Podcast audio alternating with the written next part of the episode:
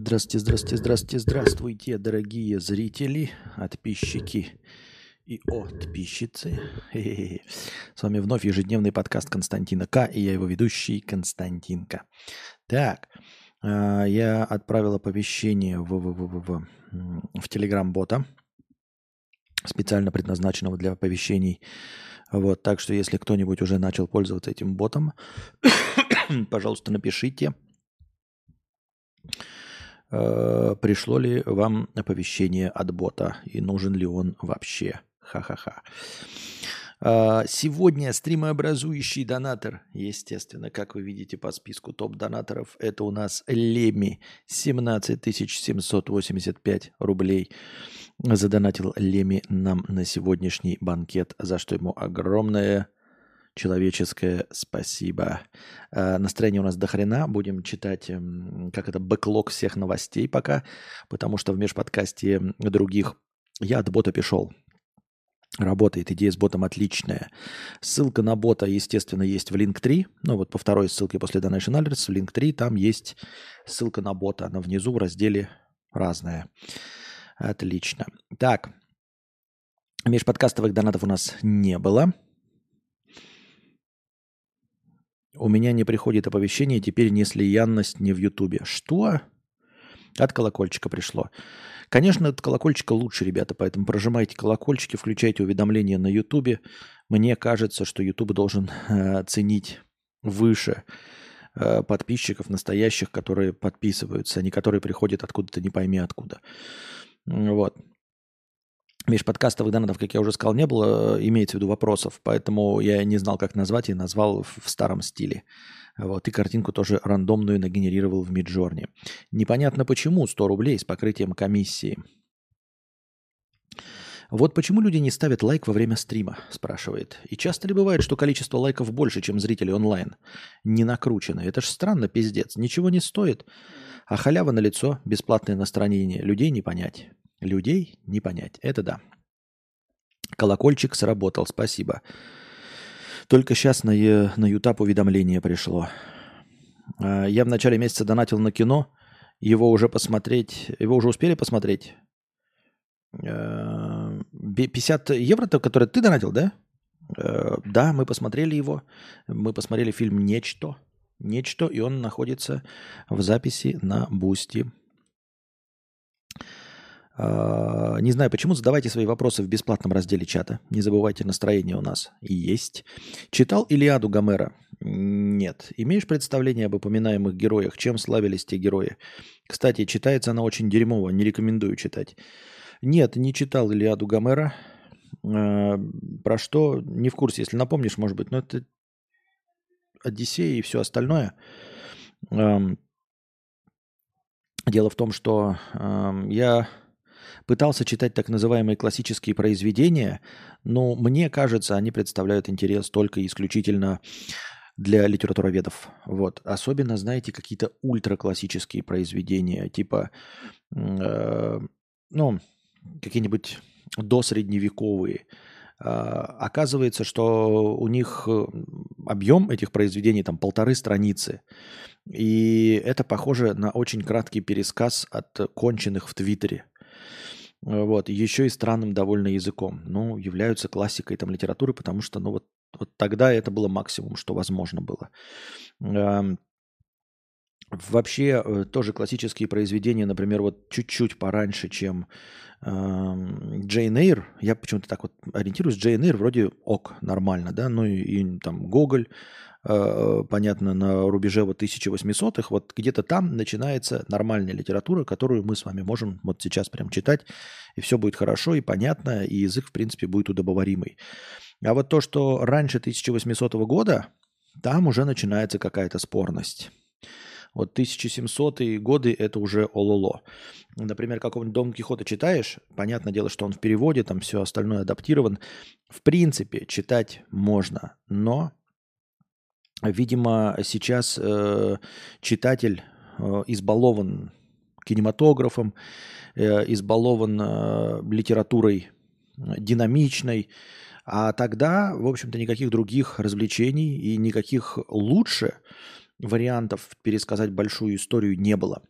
То есть эм, никто не пытался, например, уменьшить количество текста, букв. Сейчас нам говорят, вот если ты когда писательские читаешь какие-нибудь э, мастер-классы, там все время говорит, вырезайте, убирайте, без, беспощадно уничтожайте. В общем, все борются с графоманией.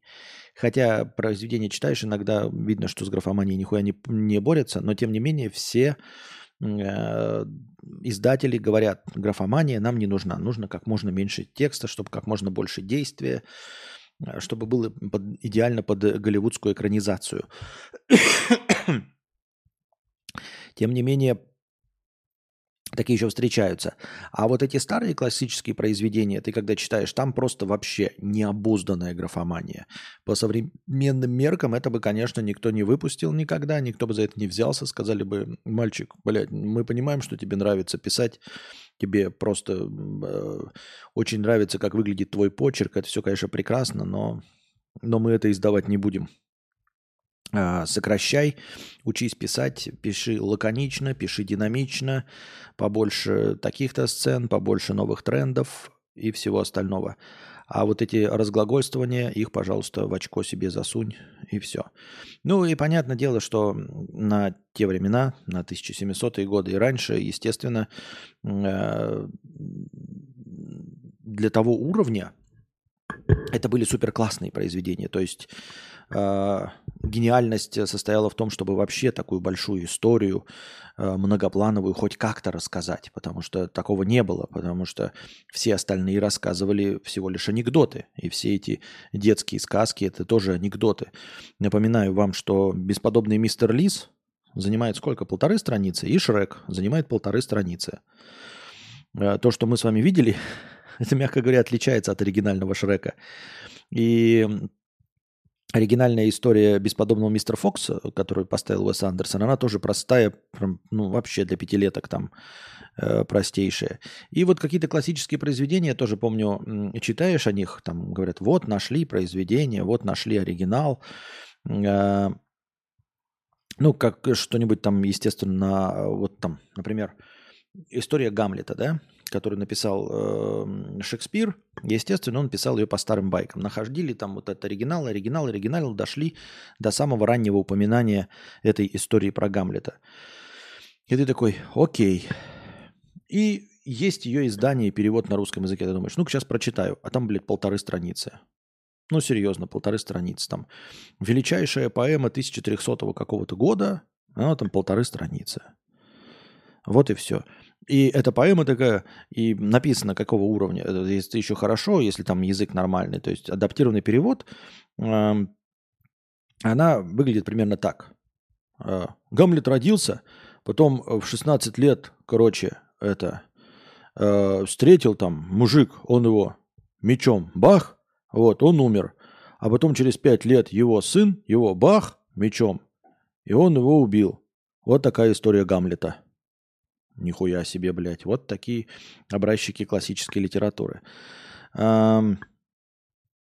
Я э, где-то у себя грею внутри а, надежду когда-нибудь прочитать Гаргантюа и Пантагрюэль. Но есть подозрение, что там тоже будет дохрена кала, а, блевотины и пердеша, как и в Дон Кихоте. Вот, поэтому, знаете, это довольно скудоумные люди говорят сейчас, что современный сортирный юмор, это плохо, что вот когда-то было интеллигентно, интеллектуально. А, нет, образчики классической литературы, там до хрена говна, ну прям упоминаний говна, инцеста, убийств, того, что сейчас не очень. Все вы знаете про сказки знаменитые, которые адаптировали всякие Гансы Христианы Андерсоны – и то, даже в их адаптации, эти народные сказки, если читать их в оригинале, они там тоже полны кровожадности и полной безысходности. Все эти мальчики с пальчики, где все в конечном итоге умирают, потому что, ну, сказки эти, хуй его знает, какую они вообще цель несли, рассказывать детям, что просто напугать это были страшилки. Но, в общем, в конце всего э, ад и погибель и никакой надежды. Дисней это все адаптировал для нас, стало хорошо – стало нормально, теперь мы это смотрим, теперь это добрые мультики. На самом деле никакими они добрыми эти сказки никогда не были. Это были страшные истории, как я уже сказал, с неизвестной целью. Вот что они должны были, чему они должны были учить детей. Непонятно. Поэтому Илиаду я не читал, и не то, чтобы это я все отвечаю на вопрос, не то, чтобы я когда-нибудь э, захочу за нее взяться, потому что э, я, скорее всего, представляю, как ты сказал, она очень плохо, э, дерьмово написана, читается очень дерьмово. По тем временам, наверное, клево читалось, а сейчас, да, оно и нахуй не надо. Э, я думаю, что такие вот, как Илиады, нужно смотреть экранизации, знать их пересказы, какие-то адаптированные, современные. То есть, ну, историю мы Одиссея там видели во множестве разных вариантов. Но читать оригинал, оно и нахуй не надо. Вот уже чуть-чуть еще и устареют всякие Диккенсы э, с, со Скруджами и рождественскими историями. Тоже смотрим адаптацию, ну серьезно, зачем нам это читать? Или смотреть какие-то адаптации э, Шекспира, потому что в оригинале их читать, ну я имею в виду даже в переводе, тоже довольно сложновато. Сложный вычурный язык, который в свое время был хорош. Мы отдаем дань уважения, снимаем шляпу, что он так э, красиво и хорошо писал, что его словарный запас в 5-10 раз выше, чем у современного англичанина. Молодец, да? Но зачем нам это, если мы не литературоведы? Сюжет прекрасно, да, то есть он как талантливый э, драматург написал какой-то сюжет. Ну давайте его экранизируйте, сделайте, снимайте новые версии, да пускай и в старых костюмах, но вот это вот э, староанглийский язык, он и нахуй не упал. Я так думаю, мне так кажется.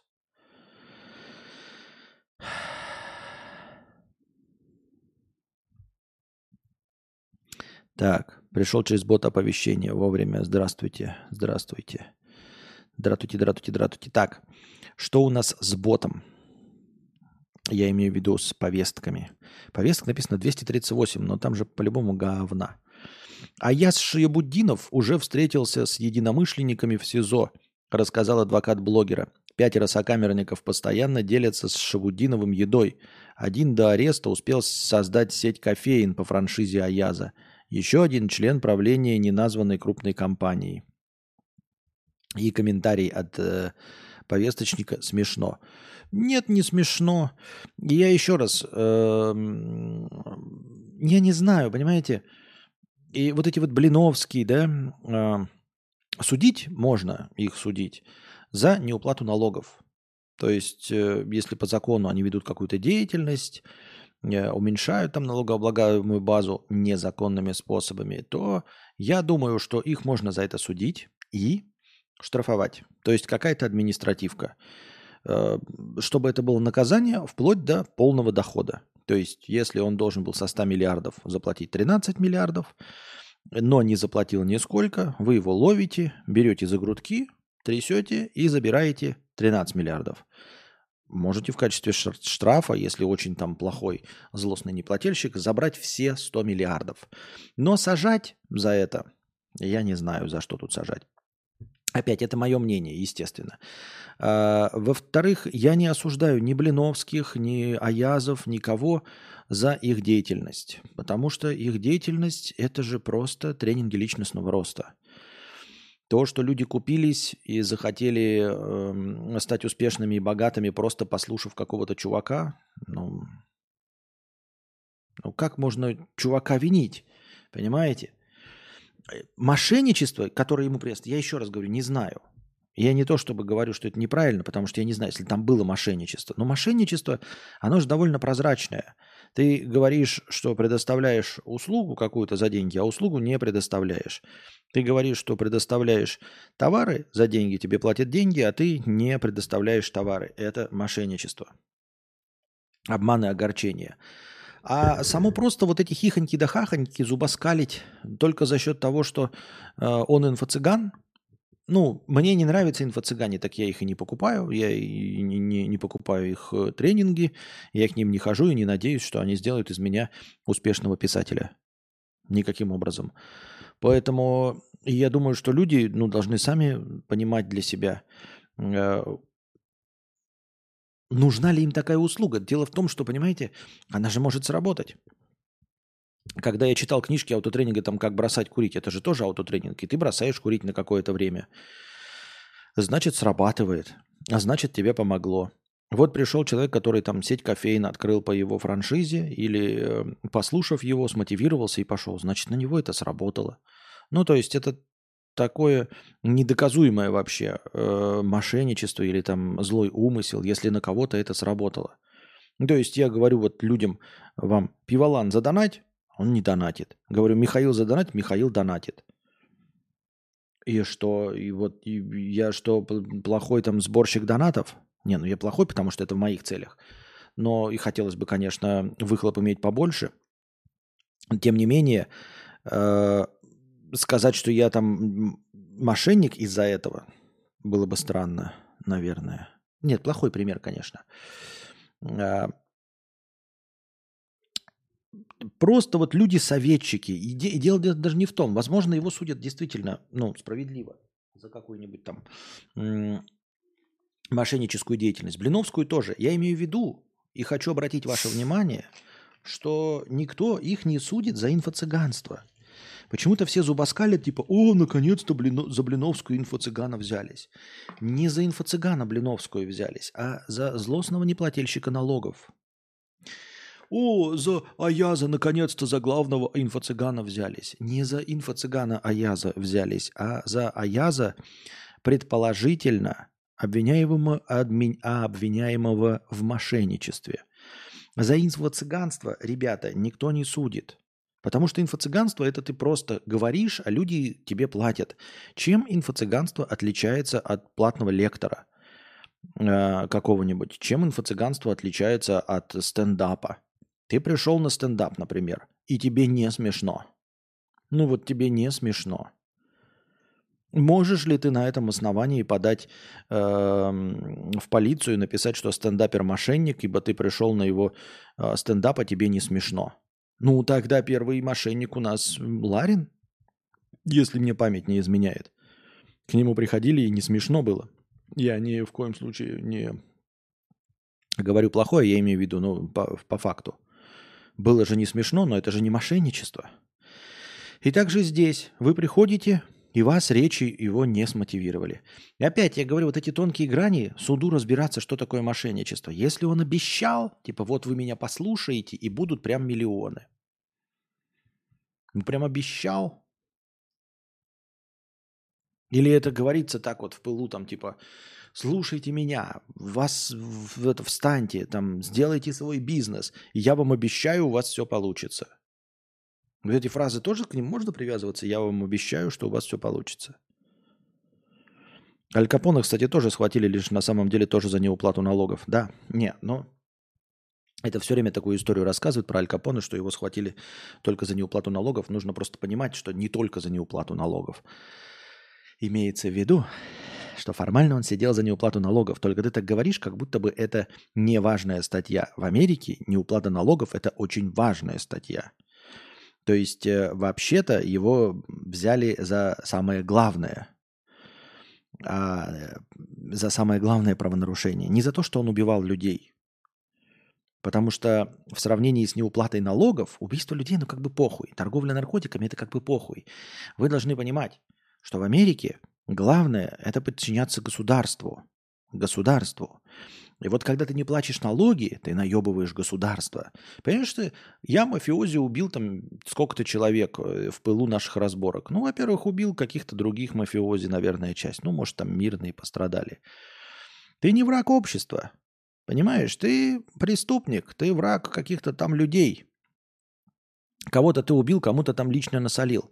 Ты продаешь наркотики да, плохо, я осуждаю. Но в целом для государства американского, как бы, ну, продаешь ты наркотики, ты нарушаешь закон. Но ты, понимаешь, не революционер, ты не ставишь под сомнение американскую систему ценностей. А вот когда ты не платишь налоги, это ты наебываешь государство, это ты не даешь деньги государству, это ты не поддерживаешь государство.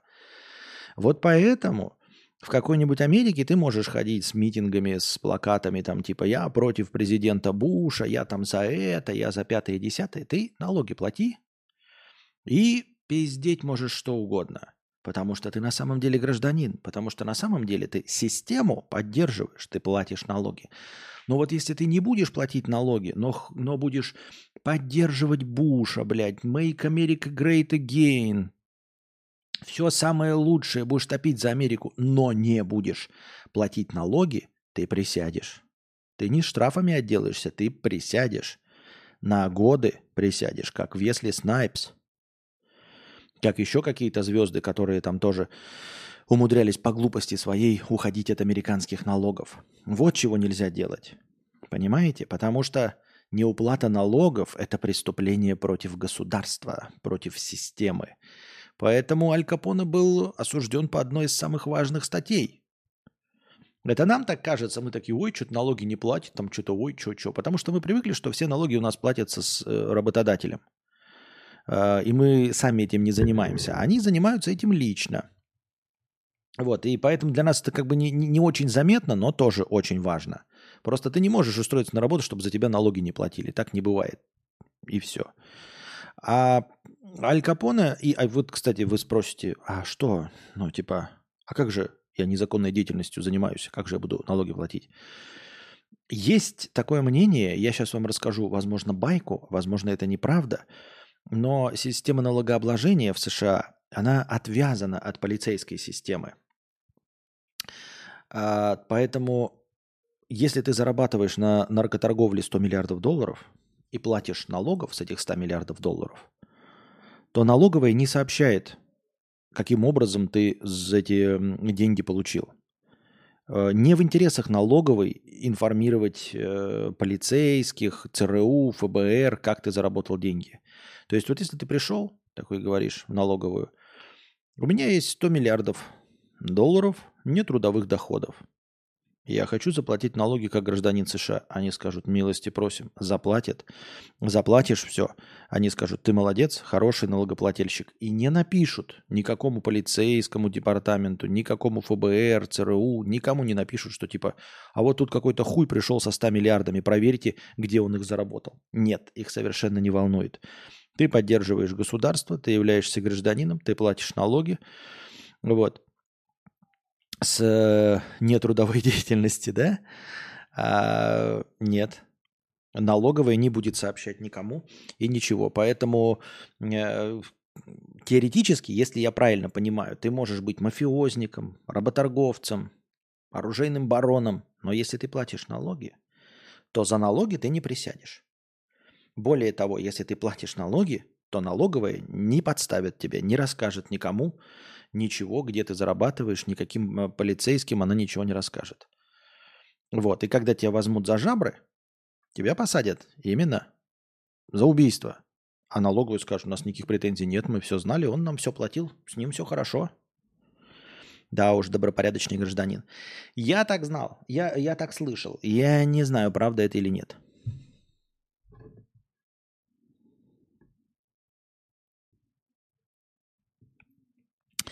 Пивалан пишет, Кадавр, ты мошенник, сказал задонать, Пивалан, и я задонатил, а ты сказал не задонатил.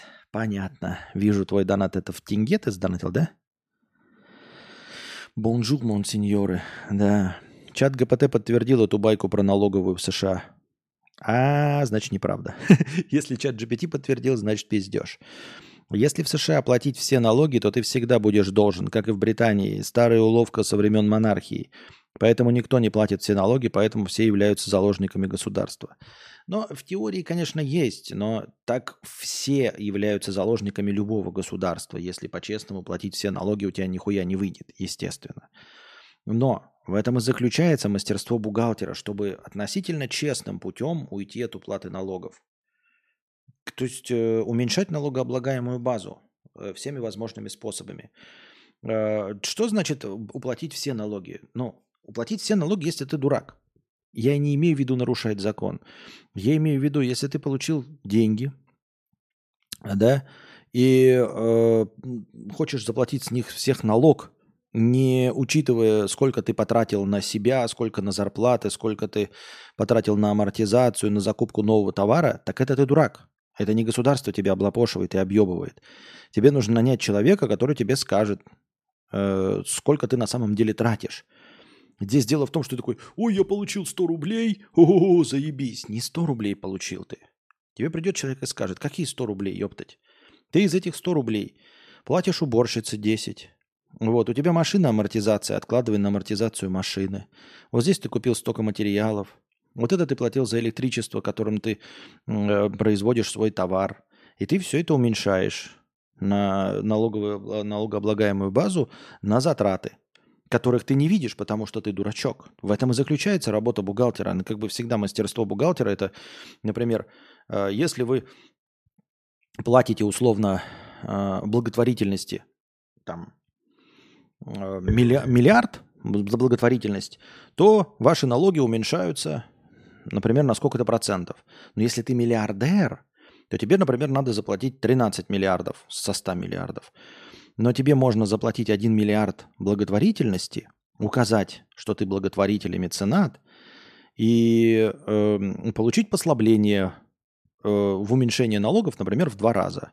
Получается, что потратив миллиард на благотворительность и уменьшив налоги с 13 миллиардов в половину, ты получаешь 6,5, в итоге ты заплатил 7,5 вместо 13 миллиардов, потому что ты занимаешься благотворительностью. В этом и есть вся тонкая работа бухгалтера.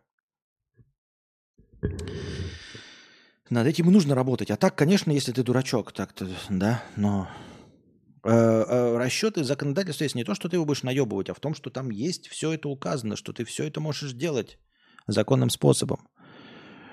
У тебя в одном предложении прозвучало «люди» и «понимают».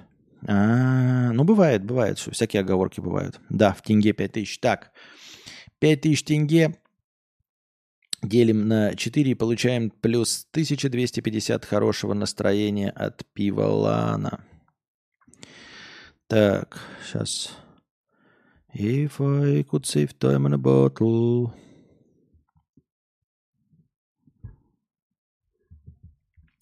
Что у нас так в разделе вопросов появилось. Почему такая проблема у ТВ-репортеров с интонациями? Они же ударение вообще э, не на те слова ставят. Зачитывая текст за кадром, разве нельзя заранее расставить знаки над словами? Э, блядь, как это сердечко убрать нахуй? Как оно мешает? А я не могу, блядь, читать. Над словами, раз уж не чувствует, видимо, раз уж не чувствует. Во-первых, когда меня Анастасия о чем-нибудь спрашивает, типа, почему люди вот не делают вот так, да? Я спрашиваю, а зачем? И ты вот, например, говоришь, журналист разве не должен? И я тебя спрашиваю, кому должен? Ну, кому должен? Если бы он это был должен делать, э, расставлять правильно ударение, расставлять правильно интонации, акценты – то его бы, наверное, уволили, если бы он неправильно делал. Но если его не увольняют, значит, это никому не нужно. Ты понимаешь? Значит, это просто никому не нужно. Вот и все. О чем речь?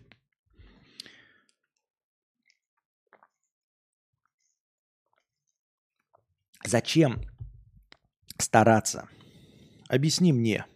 Телевидение – это похлебка для для непритязательной публики. Этой непритязательной публике ты говоришь полную хуйню. И журналист это понимает. Он говорит, я несу полную хуйню вообще. И эти люди хавают.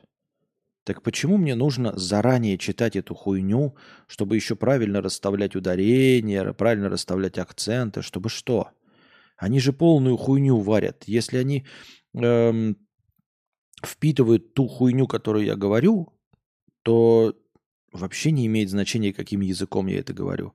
Я мог бы и матом ругаться, и у меня сопля могла бы течь. То есть уровень аудитории. Если ты разговариваешь с аудиторией, и она поглощает вот просто полнейший бред, то есть подозрение, что она не заметит, если ты неправильно расставляешь ударение. есть подозрение, что эта аудитория не заметит, даже если у тебя будет сопля течь изо, изо рта, и ты будешь ругаться матом. Это все для телевидения же делается. Мне так кажется, я так думаю. Э, вот ты посмотрел и выключил, ты не целевая аудитория. Если бы все такие, о боже, он сказал, что по телефону ему позвонят, выключаем телевизор. Если бы все так сделали, но же никто не сделает, и его даже не уволят. Потому что он говорит на языке электората. Сердечки можно отключить в настройках стрима. Иногда бесит, что мешает читать. Да, можно отключить. А что они дают настройки? Они хоть продвигают меня куда-то в жопу или нет? И где их в настройках стрима отключить? Интересно мне знать.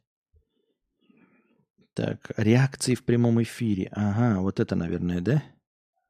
О, пропало. Реакции в прямом эфире пропали. Нужны вам эти реакции в прямом эфире? Я просто не знаю. Вы так нажимаете. Мне, конечно, приятно, что кто-то жахает на эти реакции в прямом эфире. Но если тут какой-то элемент продвижения, ценит ли это YouTube, я, честно говоря, не в курсе дела.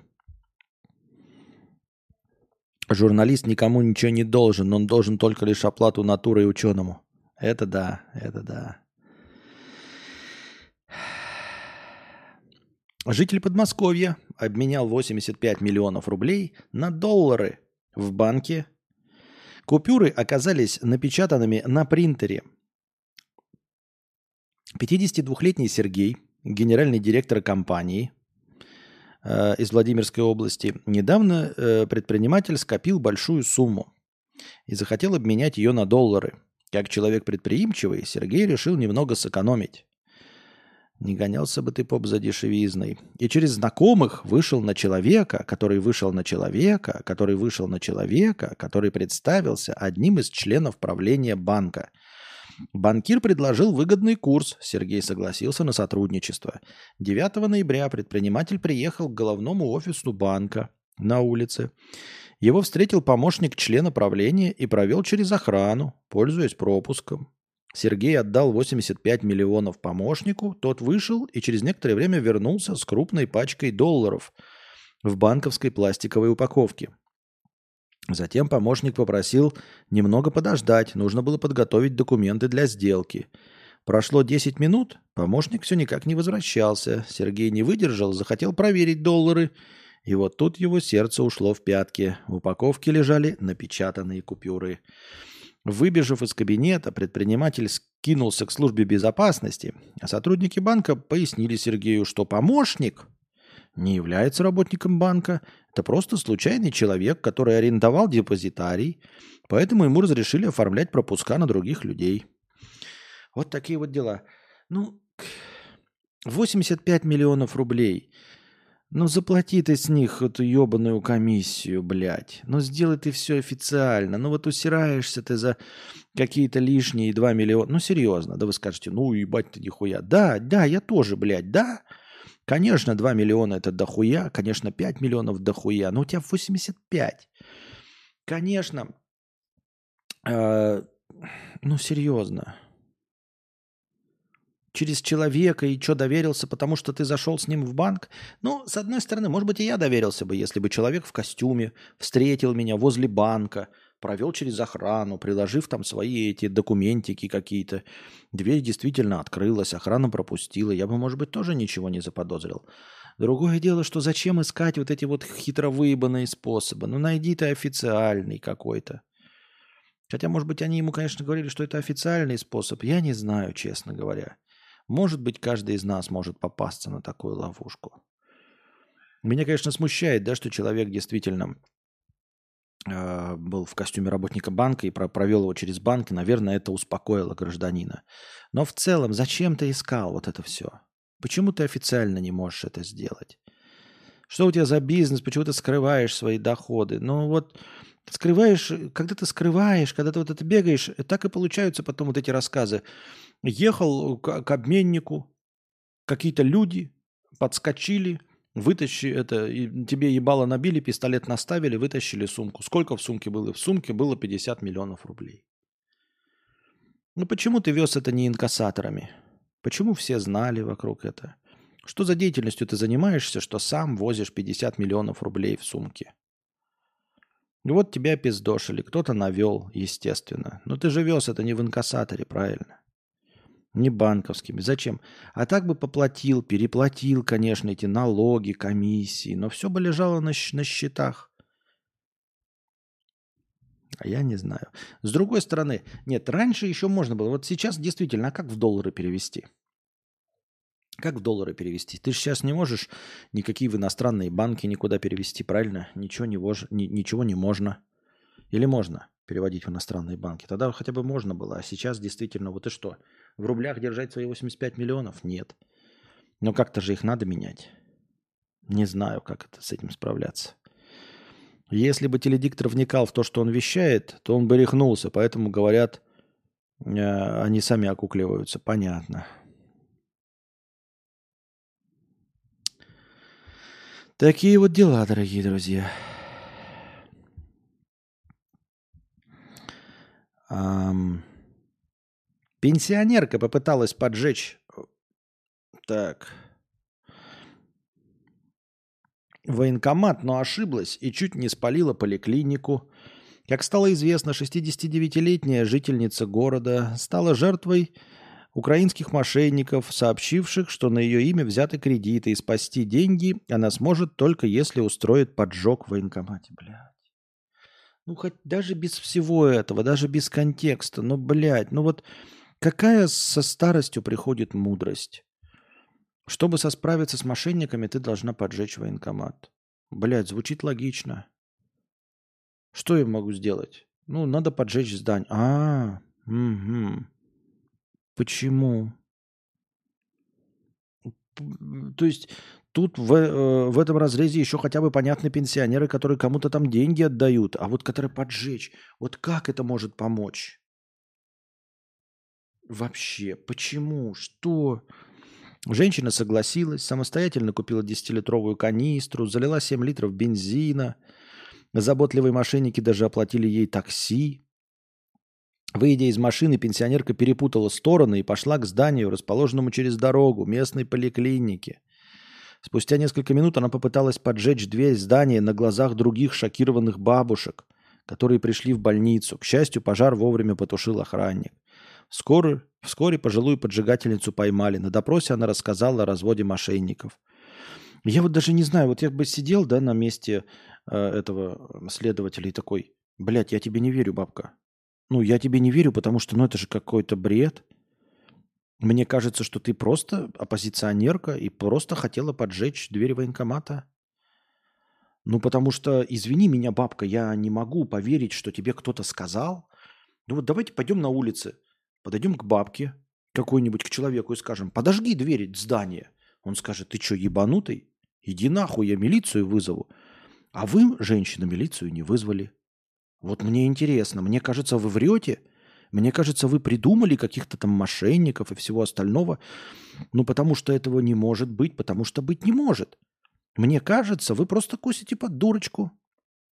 А на самом деле от чистого сердца пошли поджигать. Но у меня тогда другие вопросы. Почему вы делаете это принародно, прилюдно, при других бабках? Что у вас вообще в голове, женщина? То есть я не призываю вас там в темное время суток, но вообще у вас что в голове? И вы вот сейчас говорите про мошенников. Я не могу вам поверить. Но я просто не могу вам поверить. Потому что я сейчас выйду на улицу и скажу кому-нибудь что-то поджечь, мне скажут, я сейчас вызову полицию, ты дурак. Почему вы не сказали этого? Вы что, дура? Ну вы что, дура? Извините меня, как вас зовут? Вы, блядь, вы вместо подписи крестик ставите у себя? Вы читать-то умеете? Просто телевизор смотрите? Вот что вы по телевизору смотрите? Вот, что, вот скажите, женщина, вам 69 лет, вы что по телевизору смотрите?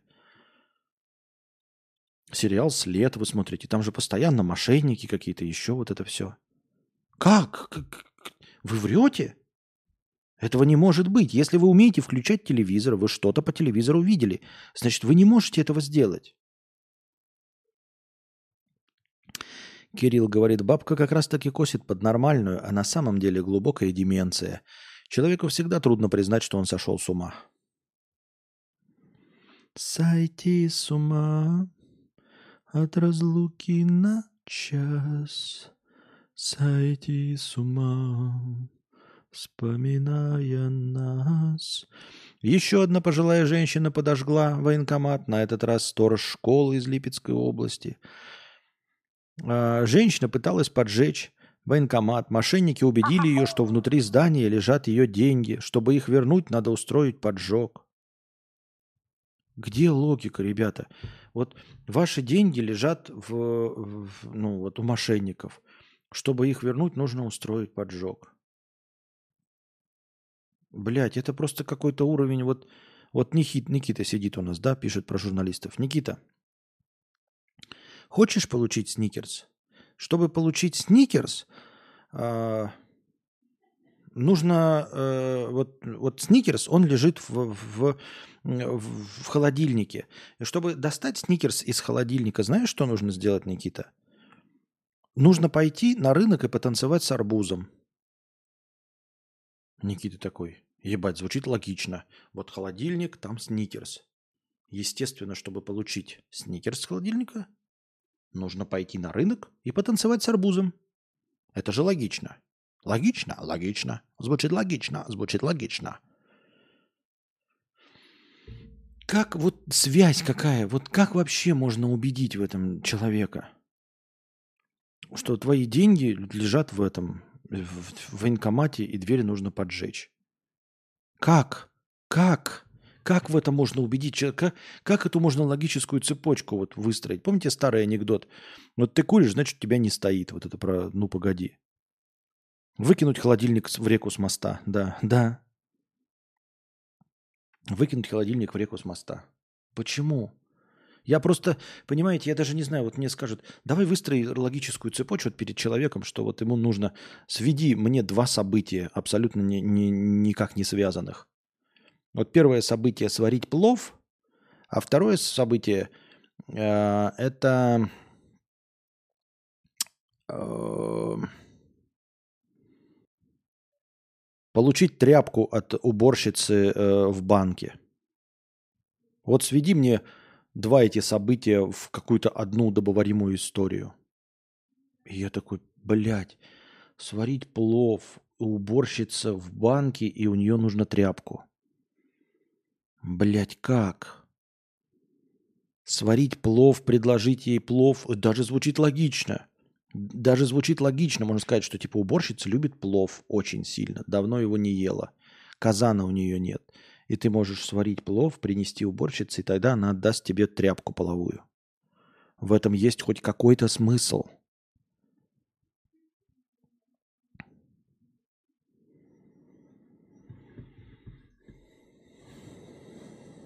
просто.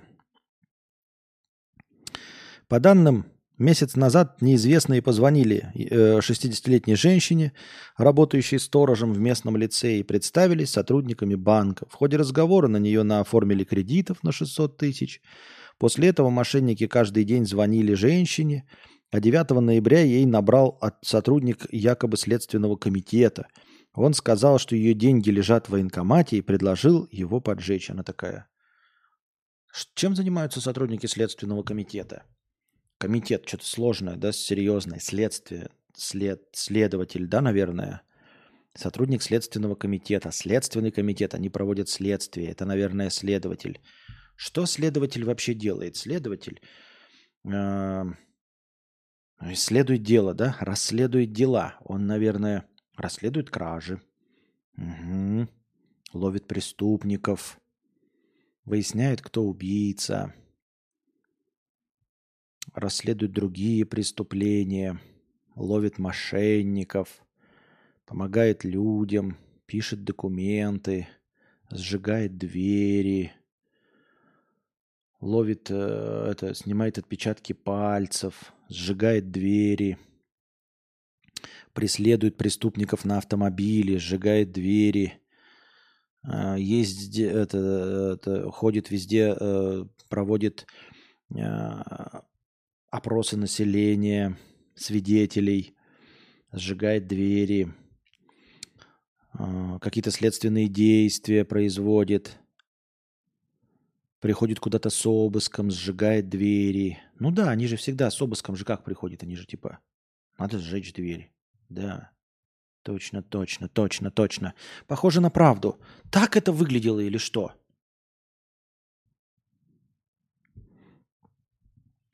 Все это звучит как логика стандартного квеста. Типа, чтобы получить ключ от сейфа, надо э, натереть мазутом пузо дельфина в аквариуме. Мы на этом дерьме выросли. Я не удивлен. Вон оно как. Понятно. Ядерный титбит. Все ясно с вами. От отчаяния женщина согласилась на преступление, взяла жидкость для розжига и отправилась э, на дело. Она выложила жидкость для розжига на окно первого этажа и подожгла его. Огонь удалось быстро потушить. Это какой-то, блядь... Почему вот не писать? Хорошо, окей. Окей, окей. Я предлагаю, я предлагаю депутатам, те, те кто там занимается, а, давайте потратим вот городского бюджета несколько, немного, не миллионов, несколько тысяч рублей на просто распечатку объявлений. И по всему городу, везде, в каждых малых городах, а, на всех досках объявлений, на всех столбах возле остановок развесим бумажку. Внимание, пенсионеры! И там написано, никому ни при каком раскладе не отдавайте ваши наличные деньги. Никому ни при каком раскладе. Раз. Если вам предложили поджечь что-то, срочно звоните в полицию. Не по какому-то другому номеру, кроме по номеру 02. Просто звоните в полицию по номеру 02 и все рассказывайте. Если вам кто-то под каким-то предлогом предложил поджечь дверь, а, блядь, поджечь траву, поджечь лопух, поджечь э, тополиный пух, сразу же звоните в полицию. Все. Ни при каком раскладе, не, не потеряв все деньги, не потеряв всех родственников, ничего. Вот что бы ни творилось, даже если инопланетяне нападут, и вам кто-то скажет, что для того, чтобы спасти Иисуса Христа нужно поджечь? Нет. Звоните в полицию, пожалуйста. И никому не отдавайте никакие наличные деньги. Никаких деноминаций не производится, никакие деньги никуда не устаревают. Никому никогда не отдавайте свои деньги. Никому никогда не отдавайте свои деньги. Все. И ничего не поджигайте. В случае предложения вам поджечь что-либо, звоните в полицию. В чем вот что? Почему эту информацию нельзя? Не надо придумывать новые схемы для, э, ну, типа, а каждую схему описывать. Просто, дорогие пенсионеры, никому не отдавайте свои наличные деньги. Никому. Ни под каким предлогом. Дорогие пенсионеры, если вам предложили поджечь, сломать, э, что-то еще сделать под любым предлогом, позвоните в полицию. Просто позвоните в полицию.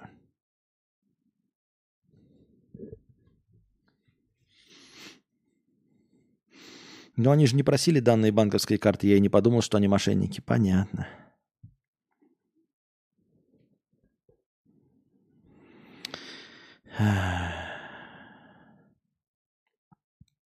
Достаточно позвонить пенсионерке и сказать, вы видели эти расклейки на остановках? Вы же понимаете, что вами так манипулируют.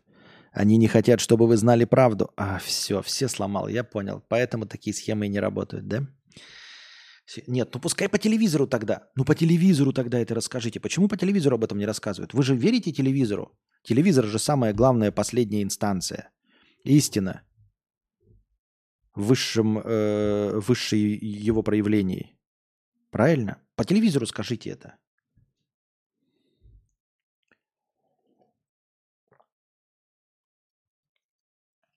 Гаррель 250 рублей с покрытием комиссии. Экспрессом. Как поиск квартиры? Никак. Как изучение сербо-хорватского. К сожалению, так же. Оповещалки в телеге, кстати, сработало. Спасибо.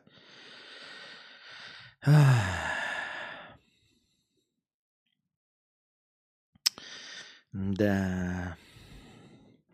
Ловкость рук и сплошное мошенничество. 28-летний мужчина, ранее судимый за совершение грабежа, прямо с колен пассажира – Похитил телефон стоимостью 15 тысяч рублей. Удивительную ловкость рук успели снять камеры видеонаблюдения. Теперь э, варью ебаному грозит до пяти лет лишения свободы. Зачем это мне новость такая, чтобы что?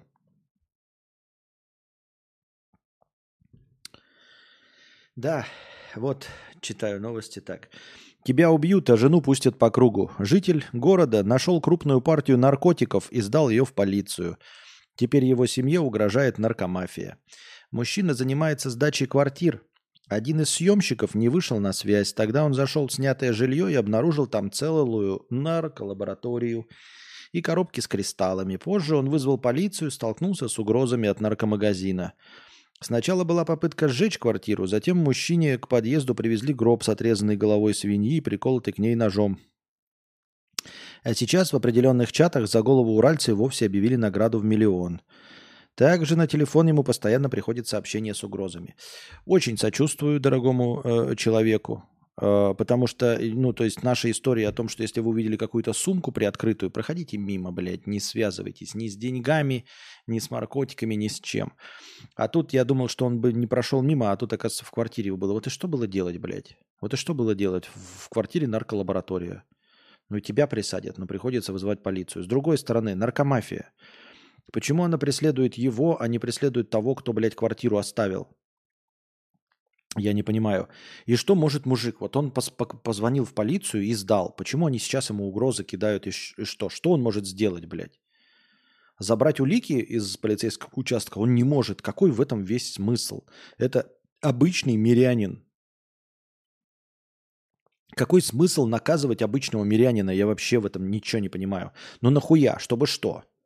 Он же не себе это забрал. То есть угрозы, понятное дело, знаете, там типа, опа, квартира закрыта, наша нарколаборатория пропала.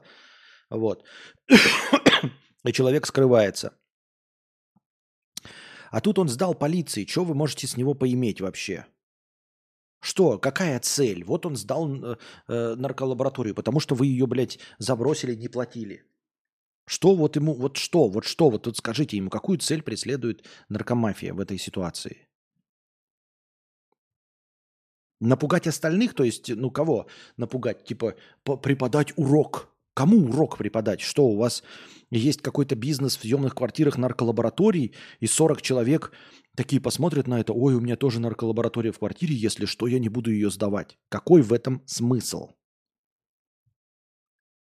Деньги, наверное, хотят. Так не он же их кинул. Он не другой нарко... этот. Ничего. Он обстоятельства непреодолимой силы. А если бы туда просто пришли полиция? Деньги они должны хотеть от того, кто, блядь, э, не платил за квартиру, не пришел и кинул квартиру с нарколабораторией. Разве нет? Как это непонятная мне логика вообще совершенно.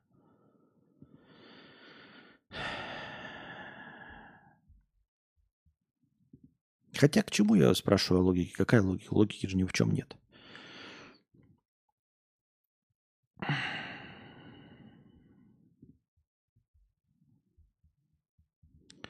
Пам-пам-парам, пам-пам-пам.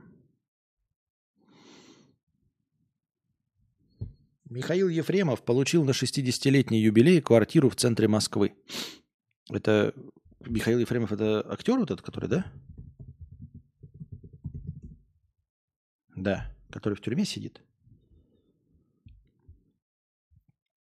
Сегодня юристы, несколько недель изучавшие возможность оспорить право наследства актера на трешку. А, вот это мы все получили.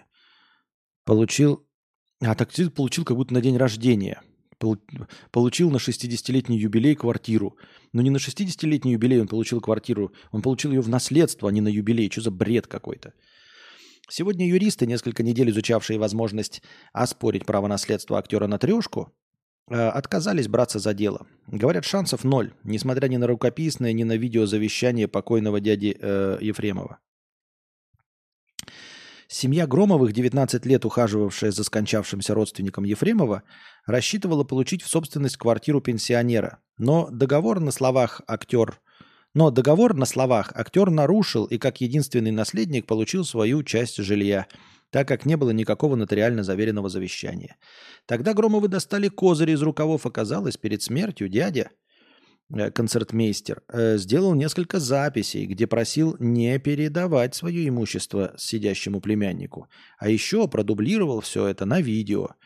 Сегодня, в день рождения актера юристы приняли решение, что даже не будут пробовать с этими доказательствами вступать в судебные баталии. Бесперспективняк. Потерявшая надежду семья попросила опубликовать последнее обращение к Ефремову, потому что на ее письма он не отвечает. А, ну, слушайте, если Вы заставили человека написать какие-то макулатурки, заставили его записывать видео. Ну почему вы с ним не пошли, блядь, к юристу? Ну почему вы не пошли к нотариусу, чтобы он написал завещание? Ну что это за бред? Ой, мы понадеемся на это, раз, на доброе слово, и понадеемся на видюльки, которые мы сняли. Мы же на телефончик сняли видюльки. Я понимаю, если было сложно, да, что нужно было что-то там отстаивать, но если вы сняли видюльки, значит, у вас человек был согласен, значит, он был податливый. Ну, приведите вы нотариуса. Вам что было за 60 скольки там какую-то огромную квартиру, которая стоит дохуя денег? Вы что, не могли взять, блядь, нотариуса и привести его за 30 тысяч домой, чтобы он заверил завещание?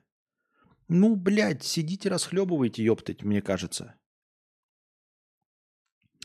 Вот-вот-вот, хотели поживиться со старика, нотариуса нанять жаба задавила. Вот и сэкономили, молодцы. Правильно, тоже так думаю, Кирилл. Неправильно, конечно, да, возможно, ну, то есть, если действительно 19 лет ухаживали, действительно он хотел этого, ну, то есть, видюлька есть. Но, но если у него видюлька есть, значит, он действительно хотел вам оставить квартиру. Ну почему вы нотариуса не позвали? Вы что, не могли взять кредит, блядь, на нотариуса? Ну, нотариус стоит ни о чем, да, заверение завещания, но вы бы привезли его на такси Uber Блэцк, ну потратили бы вы 30 тысяч, ну 50 тысяч рублей. Такеху зашел, поставил лайк и вышел. Всем приятного стрима. Зашел, поставил это, привезли нотариуса, а вы вместо этого видюльки снимали. Вот, ребята, знаете, что видюльки нахуй не нужны. То есть даже юристы говорят, видюльки нахуй. Потому что есть нотариально, заверенный, э, нотариально заверенное завещание. Все. Видюльки эти, блядь, какие-то писюльки, нахуй это все надо. Есть только бюрократическая бумажка, заверенная нотариусом. Все. На будущее, ребята. Если спорите, да, там, кто его знает, ждете, когда родственник умрет, потом уж спорите, кто там, что, зачем, хуй пойми. Но если родственник полностью на, ваш, на вашей стороне, и хочет полностью оставить вам, ну, приведите вы нотариуса, ну, сделайте вы все по, блядь, э, по красоте. Согласны со мной? Вот. Я даже тут не, не упоминаю этого Ефремова, э, даже не, не говорю, не осуждаю его, ничего не знаю, потому что, ну, блядь, он здесь не участвует. Это ваш конкретный тупорылый косяк. Будь то Михаил Ефремов, не Ефремов, кто угодно вообще, абсолютно.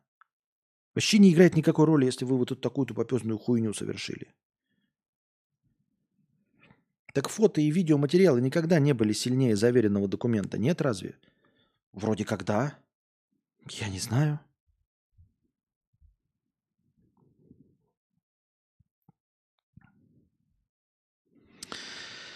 Самая масштабная афера с Икея после ее ухода из России. Нихуя себе она ушла, а уже масштаб есть. Смотрите, самая масштабная афера с Икея после ее ухода из России.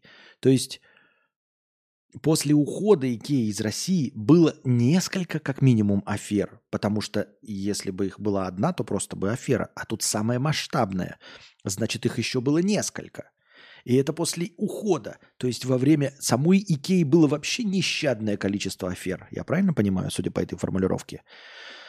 Воронежская бизнесвумен кинула около 300 человек, пообещав привезти товары шведской компании через Казахстан, Турцию и страны Евросоюза. Ущерб – миллионы рублей. По информации, предпринимательница из Воронежа открыла контору. Компания обещала доставить товар, ушедший из России Икея. Довольно таким, довольные таким шансом клиенты из Воронежа и многих соседних городов закидывали в корзинку столы, стулья, постельное белье, ложки, плошки, оплачивали заказы, а потом ждали месяцами. Морозили людей очень долго, говоря, что Лудде Говоря, что Лудде, Коллакс и Мальм застряли при растаможке. Кому-то везло чуть больше, часть заказа все-таки доезжала, но все-таки остальное пропадало и задерживалось. В итоге обманутые любители Фергрик, Докста и Энкторп обратились в районные суды с исками на ИПшницу, требуя вернуть деньги. К коллективному заявлению уже присоединилось около 40 человек. Но они утверждают, что обманутые обманутых в 5-6 раз больше и призывают людей присоединиться к иску. Проводится проверка. Но удивительно, да, что... Нет, она, конечно, поплатится за это, но мне кажется, что это не прямое мошенничество, а просто очень хуевый бизнес-план. Э, женщина не смогла реализовать э, свое предприятие и все. То есть, если бы она набрала и исчезла, да, но если кто-то получил что-то, хоть что-то, это значит, что, а, ну, типа, что-то пыталось сделаться. То есть, что-то пришло из Икеи. Но очевидным образом, как я это вижу, да, а, женщина просто придумала охуительный план, там, все вот это доставки, а потом увидела, как все это пиздецки, как дорого. То есть это не прямое, мош... это мошенничество, да? Она должна была вернуть деньги и все остальное, и просто вернуть деньги и все. Но здесь она мурыжила, деньги потратила. И, скорее всего, у нее, наверное, был была надежда, что она сможет это реализовать, она просто не смогла это реализовать и все. То есть часть какая-то пришла, легких приехала, она увидела какой-то ебаный геморрой, блядь, как это все на самом деле и дорого стоит. Она там себе маржу приложила в два раза больше, да, а там надо было в, в пять раз больше закладывать только на доставку. И получила вот такую канитель.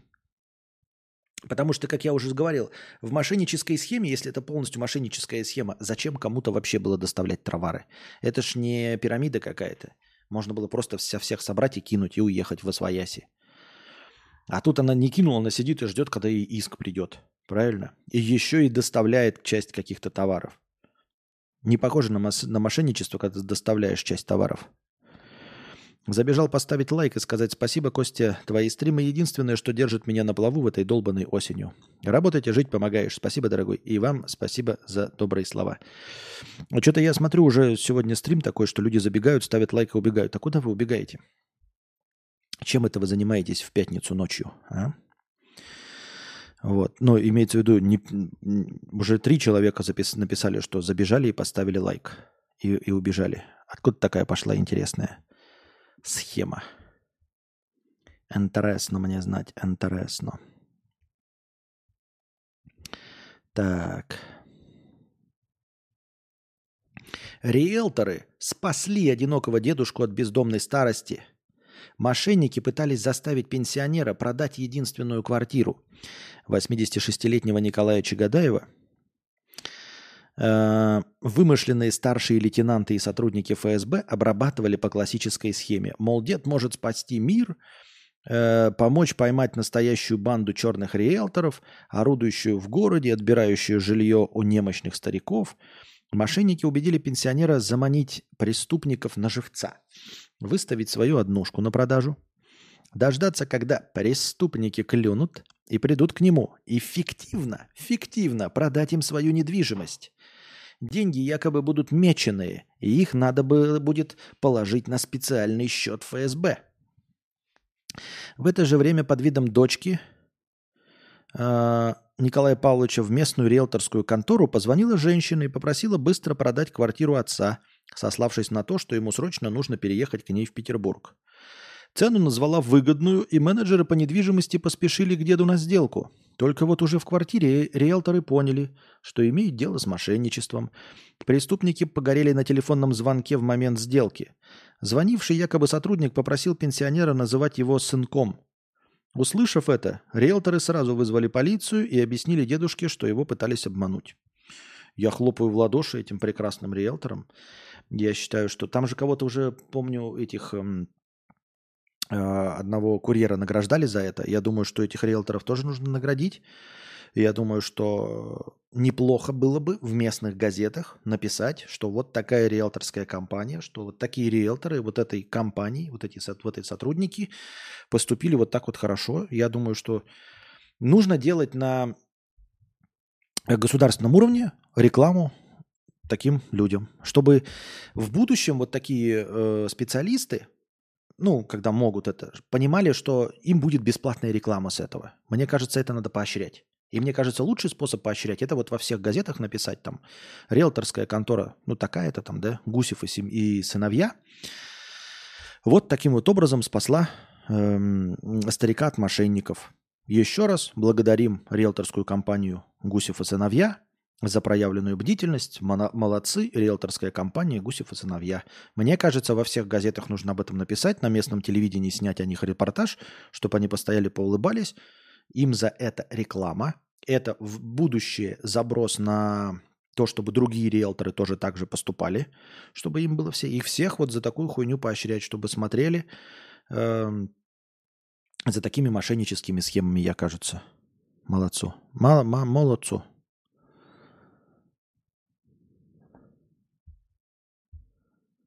И вот главное, что да, вот на, написано, вот написано имя, фамилия этого мужчины, который по, по, по, ну, попался к ним, да, и нигде нет названия вот этого риэлтора. Ну почему не напишите фамилию риэлтора? Вот я все время скрываю, э, когда читаю, вы, наверное, замечали, может, вам кажется, что я неправильно иногда ставлю акценты, я так замолкаю, потому что я пропускаю названия всяких торговых марок, всего этого, потому что я это не рекламирую. Но почему не написали фамилию риэлторов этих? Почему, ну, или компании, которые это риэлторская, если не хотите фамилию полить? Почему вы вот это упоминаете, а вот хороших людей, которые помогли, не упоминаете? Несправедливо, кажется.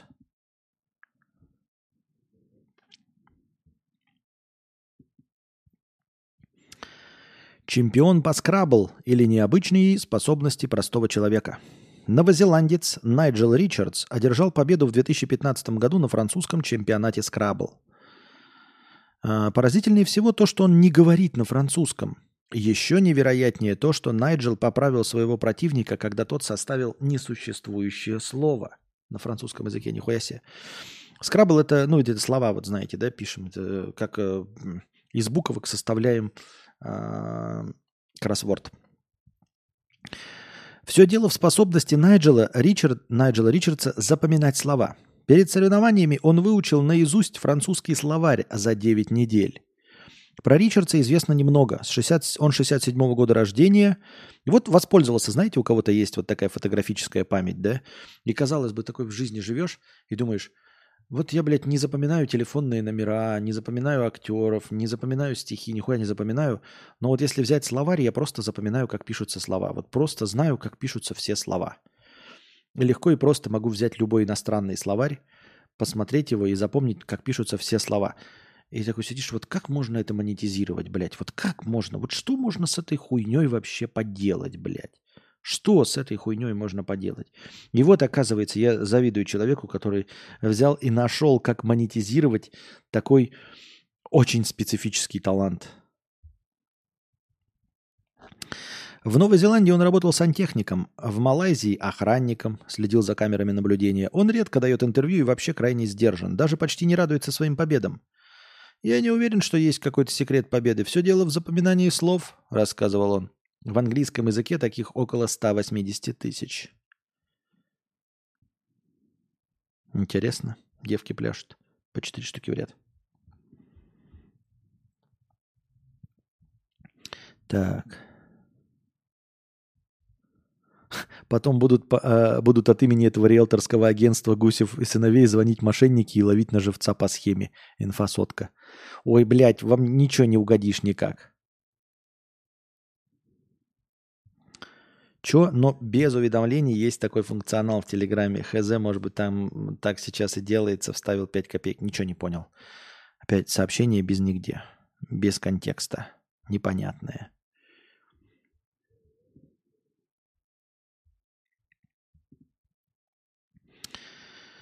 А.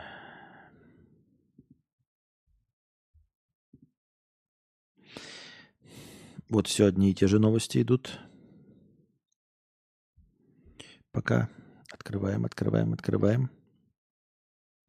Авиакомпании хотят создать единый черный список пассажиров.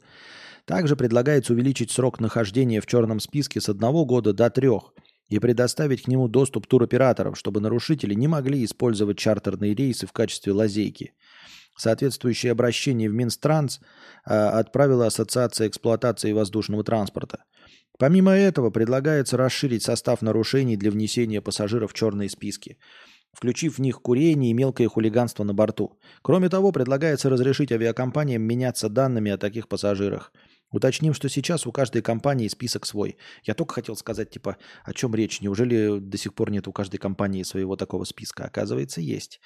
Вот. Э, но я думаю, что это не нужно на государственном уровне. Вообще не обязательно этим заниматься на государственном уровне. Сами по себе какими-то э, лазейками обменялись данными. Я считаю, что нормально. Ничего такого нет. Э, ни для кого не секрет, что у таксистов э, у вас тоже есть рейтинг пассажиров. У пассажиров тоже есть рейтинг. Так что почему бы не быть пас рейтинга пассажиров для авиакомпаний? Тем более, что э, это же прям злостные дебаширы.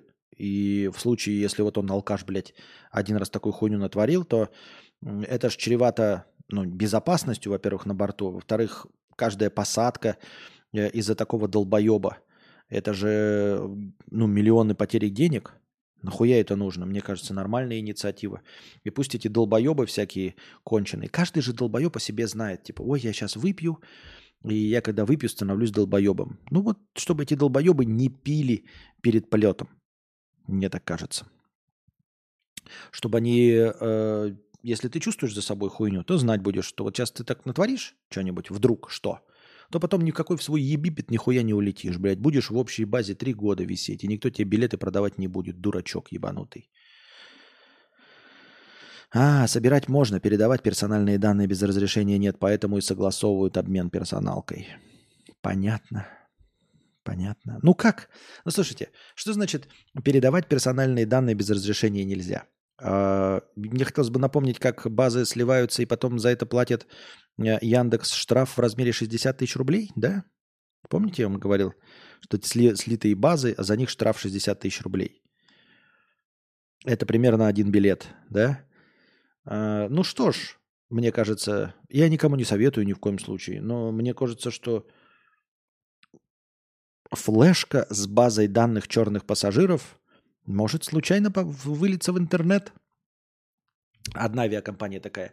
Вы знаете, э, я официальный представитель такой-то авиакомпании, говорю, что случайно база, э, черный список пассажиров нашей авиакомпании эм, случайно была скомпрометирована и слита в интернет. Вот. Призываю вас дорогие друзья, в свою очередь, а, другие авиакомпании, как призываю? Не призываю, конечно, а э, призываю вас тщательно следить за тем, чтобы и ваши базы тоже случайно не были слиты в интернет, где их можем посмотреть мы. А вы можете посмотреть на нами слитые базы. Вот.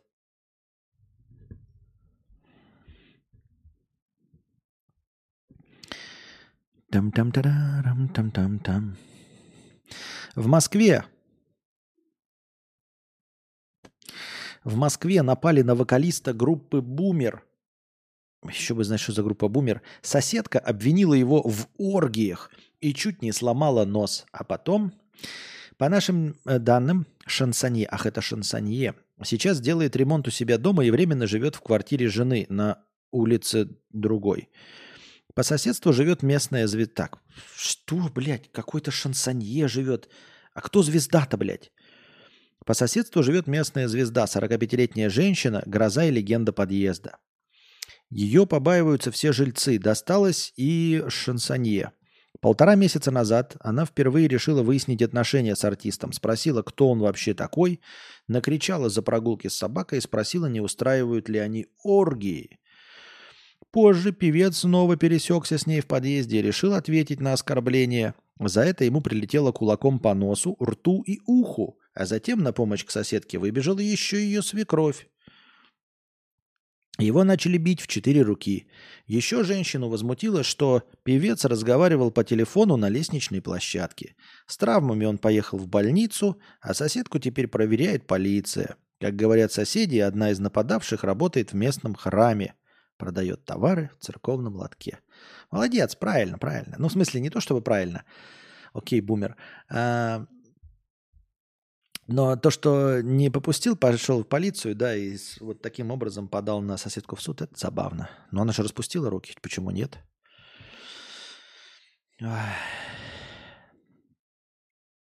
Кот чуть не убил свою пьяную хозяйку ножом в Петербурге. В Петербурге все что угодно может произойти, особенно с ножами.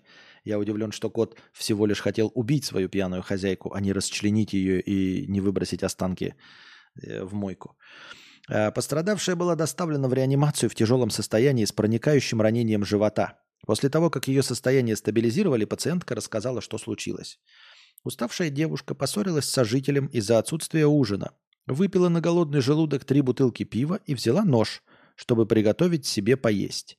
Но не удержала равновесия, споткнулась о кота и упала прямо на лезвие. Заявление написать отказалась, так как виновата сама. Ой. К сожалению, это не такая веселая история, как звучала в заголовке.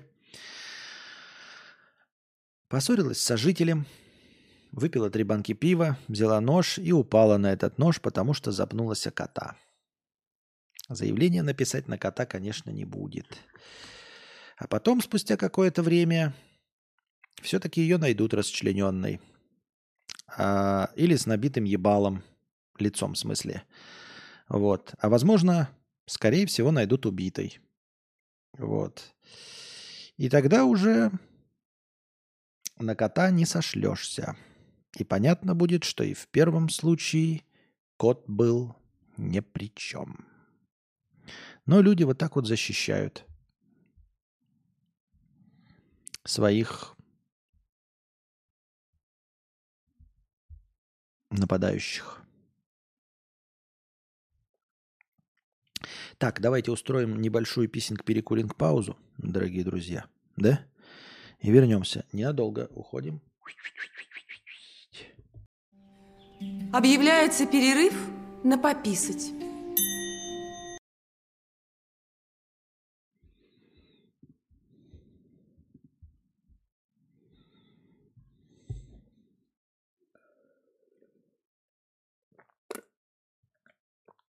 Продолжаем, дорогие друзья. Э, Костя смотрел сериал «Два холма». Мы вот недавно второй сезон досмотрели. Был удивлен существованием такого качественного продукта на нашем ТВ. На нашем ТВ? Я даже не слышал о таком. Эм, нет, не знаю такой сериал. Еще и уже два сезона. Два холма это титьки, что ли? Или про что это? Так. Продолжаем.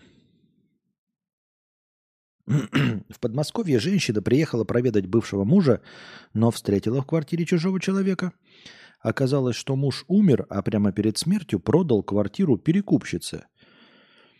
Э, мужчина проживал э, в городе один, периодически созваниваясь с бывшей женой – в августе прошлого года после очередного звонка экс-супруги договорились о пере- переезде сына к отцу в начале 23 года. Но с декабря Сергей перестал отвечать на звонки. Родственники поначалу не придали этому значения. Но в январе бывшая жена сама приехала в город, чтобы проведать мужа. Вот только в квартире его не было. Там почему-то находились незнакомцы, затеявшие ремонт. Они пояснили, что никакого мужа не знают, а квартиру купили недавно. Она побежала в полицию, где ей сообщили, что Сергей умер 31 декабря от сердечной недостаточности. Незадолго до смерти он продал квартиру некой Людмиле. Женщина рассказала, что он собирался уезжать жить к брату, поэтому она предложила купить у него квартиру за 4 миллиона рублей. При этом после сделки любезно разрешила Сергею жить еще три месяца, а потом он внезапно умер – Людмила не сообщила родственникам о смерти и втайне кремировала его, а затем перепродала квартиру и уехала. Родственники мужчины считают женщину виновной в его смерти. По их словам, Людмила могла поить Сергея алкоголем с психотропными веществами. Кроме того, 4 миллиона за квартиру куда-то исчезли. Возможно, женщина их даже не переводила. вот интересная, да, схема. И что? И как вот теперь вот, типа, но очевидно же полная хуйня. И как теперь доказать? Она его кремировала. Он умер, она родственникам не сообщила, кремировала. Почему кремировала? Что это значит кремирование? Кремирование же, как я насколько знаю, оно даже и не дешевое. во всяком случае, не дешевле, чем в обычный гроб кинуть и закопать. Правильно? Мне почему-то кажется. Если без всяких там вот этих, то дешевле просто в гроб кинуть и закопать. Кремировать это прям денежки стоит. Для того, чтобы нельзя было провести эксгумацию. Не, нельзя проверить ничего на, на, на отравляющие вещества, и все. И вот теперь все, трупа нет. Официально мертв, эксгумацию не провести. Все. Все хорошо, что хорошо кончается. Это ужасно.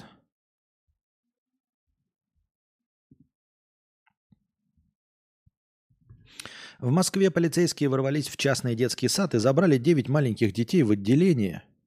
Теперь туда спешат их родители. Репетиция взрослой жизни произошла в садике. И, как сообщил директор сада, сегодня его работу остановили несколько полицейских, пришедших с проверкой. Правоохранители интересовали лицензии и договоры с родителями. Копии всех документов были на месте, однако полицейским были нужны именно оригиналы, а они лежали в другом месте. Дожидаться документов оперативники не стали. Малышню назвали беспризорниками, посадили в бобики и увезли в отделение по словам родителей, сейчас они едут вместе с юристами вызволять своих детей. Директор сети садиков уверен, что жалобу отправили конкуренты по бизнесу. Ранее несколько раз проверяли, участ... проверял участковый, никаких проблем не возникало. Но это же полная хуйня. Вы почему собрали детей? Если у вас есть документы, копии, почему полиция не звонит э, родителям, чтобы забрали детей? Почему полиция забирает детей и увозит куда-то? Что это за бред какой-то? Это же какой-то, блядь, мне кажется, что кто-то должен э, за это понести наказание. Это полная хуйня. Вы нашли детей, и вы знаете, кто их родители. У вас есть документы, которые указывают на их родителей. Вы должны найти родителей, позвонить родителям. Тем более, что вся информация есть, а не увозить их в полицейский участок. Пугать маленьких детей увезением непонятно куда. Они же знают, типа, дом, они знают детский сад. Но про полицейских и полицейский участок они не знают.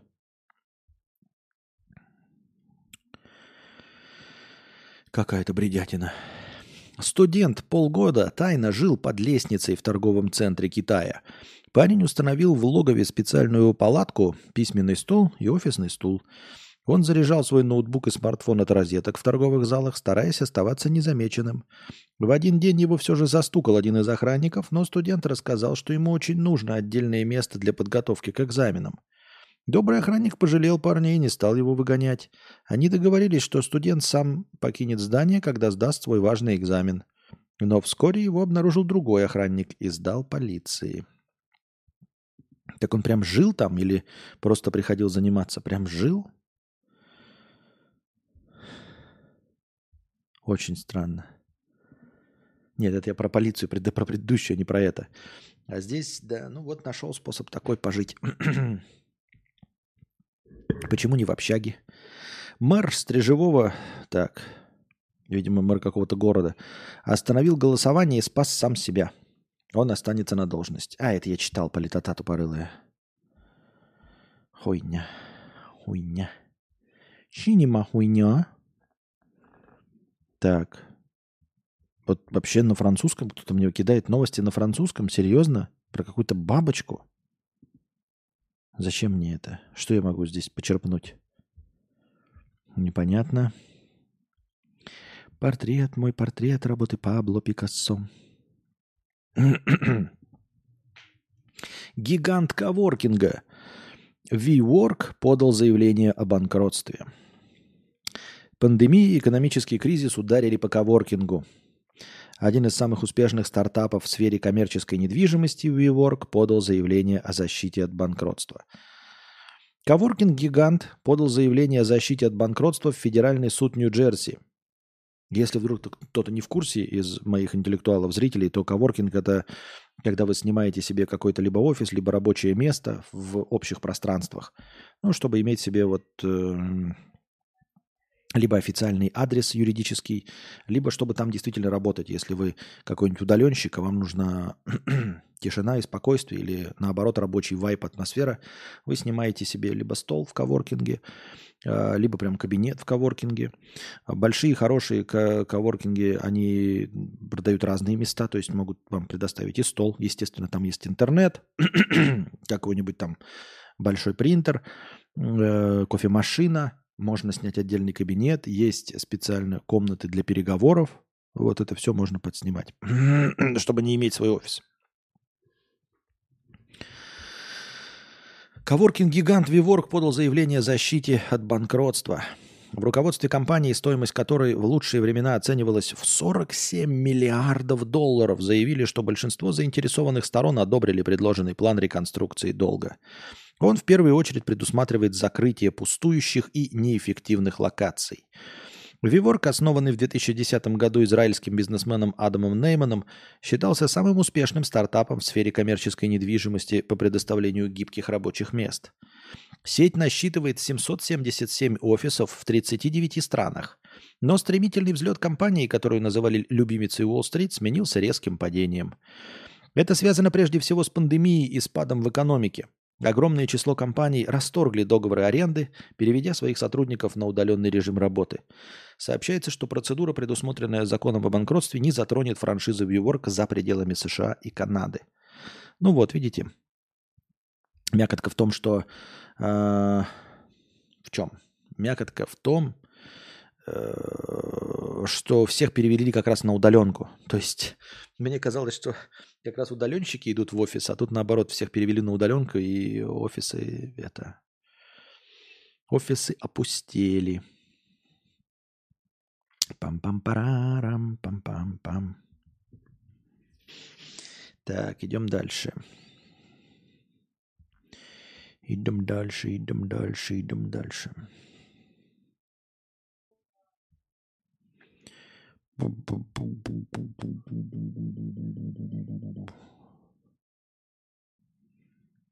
Сейчас, сейчас, сейчас.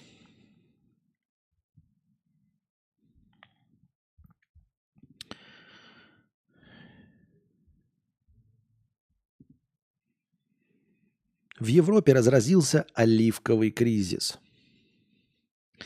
Правоохранительные органы Испании, Греции и Италии отчитались о резко выросшем количестве случаев незаконной вырубки оливковых деревьев. Из-за этого цены на масло уже повысились вдвое. Злому, злоумышленники э, по ночам вырубают вековые оливковые деревья на десятках участков в южной части Европы. Грабители, связанные с незаконными маслодавильнями, которые раньше промышляли тем, что разбавляли дорогое масло дешевым, перешли на прямое воровство оливок и порчу деревьев законопослушных фермеров. Воры срезают наиболее плодородные ветви. После такого варварства дереву требуется 4 до 5 лет, чтобы просто восстановиться. А, опрошенные фермеры жалуются на необходимость самостоятельно охранять оливковые рощи по ночам и призывают власти возродить ранее упраздненные сельскохозяйственные подразделения полиции. Испанский стартап в попытках бороться с грабителями разработал в 2018 году фальшивые оливки, начиненные отслеживающей аппаратурой, которая позволяет отследить грабителей. На фоне продолжающейся засухи в Испании и масштабных лесных пожаров в Греции Мировые цены на оливковое масло категории Extra Virgin только с сентября 22 по март 23 выросли на 31%. Очень интересно, но мне все время кажется вот такая, знаете, борьба. Здесь же речь идет не о каком-то... Ну, вы понимаете, вот вы можете устроить диверсию и закрыть какую-то алмазодобывающую э, ну, точку. И алмазодобывающая точка, она может там, блядь, треть от всех алмазов приносить вот от страны. А если идет речь об оливковых деревьях, ну, оливковое масло это же не какой-то э, уран-238, который по граммам измеряется, правильно? а, этот, как его? Оливковое масло, оно же занимает объем.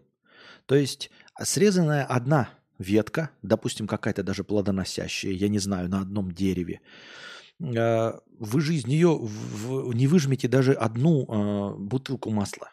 А если выжить, выжмете одну бутылку масла, то масло, э, оливковое в том числе, даже как бы там дорогое, это же ширпотреб. Оно просто дороже, чем стоит, чем масло э, подсолнечное, но тем не менее ну, стоит ну в три, ну в четыре раза дороже. И все. Это же то, что продается литрами. То есть постоянно затрачивается.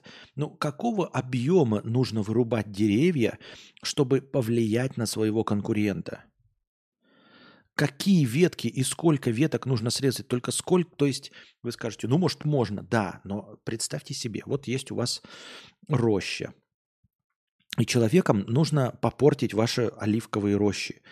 А, нужно же огромное количество рабочей силы – вы понимаете, это вот как, например, есть у вас поле хлебное да, для муки, и вы выращиваете там рожь и все остальное.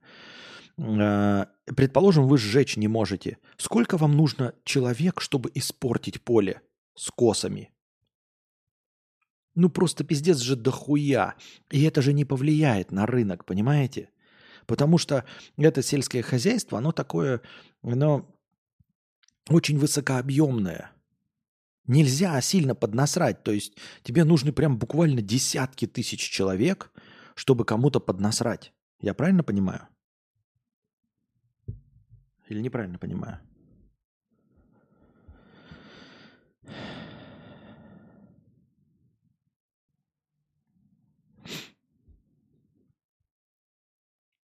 Так. Сейчас, подождите-ка, небольшой перерыв. Пять сек. Объявляется перерыв на пописать.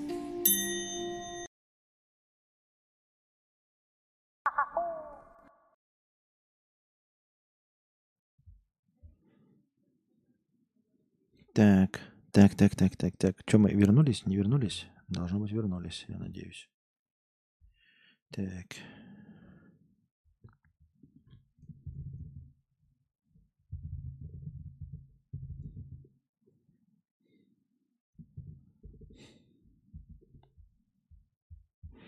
Так.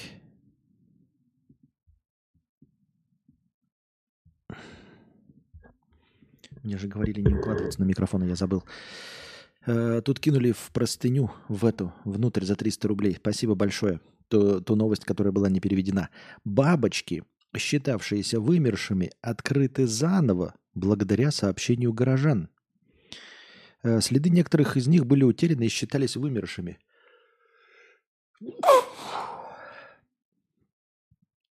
Бабочки, которые считались исчезнувшими, вместо этого были открыты заново благодаря наблюдениям горожан и исследованиям ученых.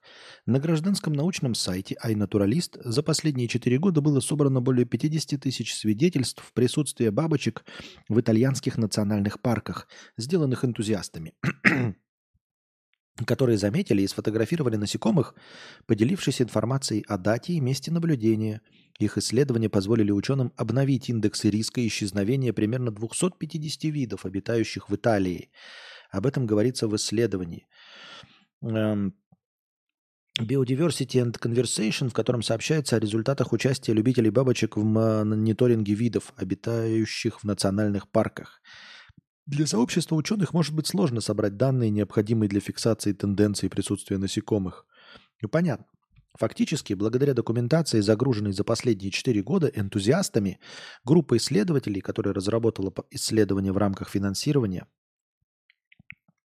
смогла подтвердить присутствие бабочек, которых не видели уже несколько десятилетий. Когда нет недавних сообщений о насекомых, его виду приписывают индекс риска исчезновения, который является результатом соотношения лет, в которых наблюдение отсутствует, и тех, в которых зафиксировано первое присутствие. Эта мера применяется ко всем видам в парке, чтобы получить общий процент риска. Для различных сред и популяций, в общем, все понятно. Спасибо, что ты потратил на это 300 рублей.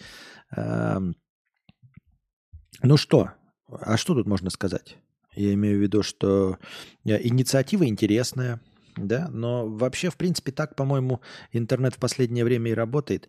Единственное, что э, э постоянно же открываются новые виды насекомых, э, тоже вскрываются какие-то доселе считавшиеся вымершими, там, сумчатые в Австралии находят. А проблема в том, что люди их видят, но, скорее всего, они не проинформированы. Вы где-нибудь там тоже, я по Вьетнаму бегал, возможно, видел насекомых, которые не занесены никуда. Но я же не в курсе, э, что им еще не дано название. Я просто не фотографировал их, не, не видел, не записывал, потому что у меня нет базы. И точности так же где-нибудь в Австралии гуляешь, видишь каких-то, ну, блядь, еврашка бежит, да еврашка бежит. А может быть, эта еврашка уже 90 лет, как считается, вымершей. А ты ее увидел, но ты так думаешь, ну, блядь, еврашка, еврашка. А не такая уж и простая еврашка.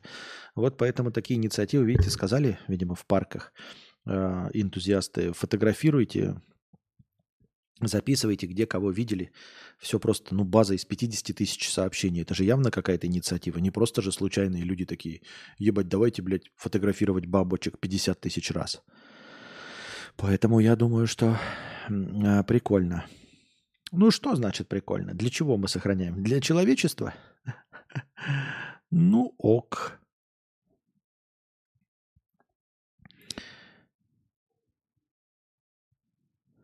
Э, смотрела стрим со спором об экономике. Почему ты считаешь экономику лженаукой?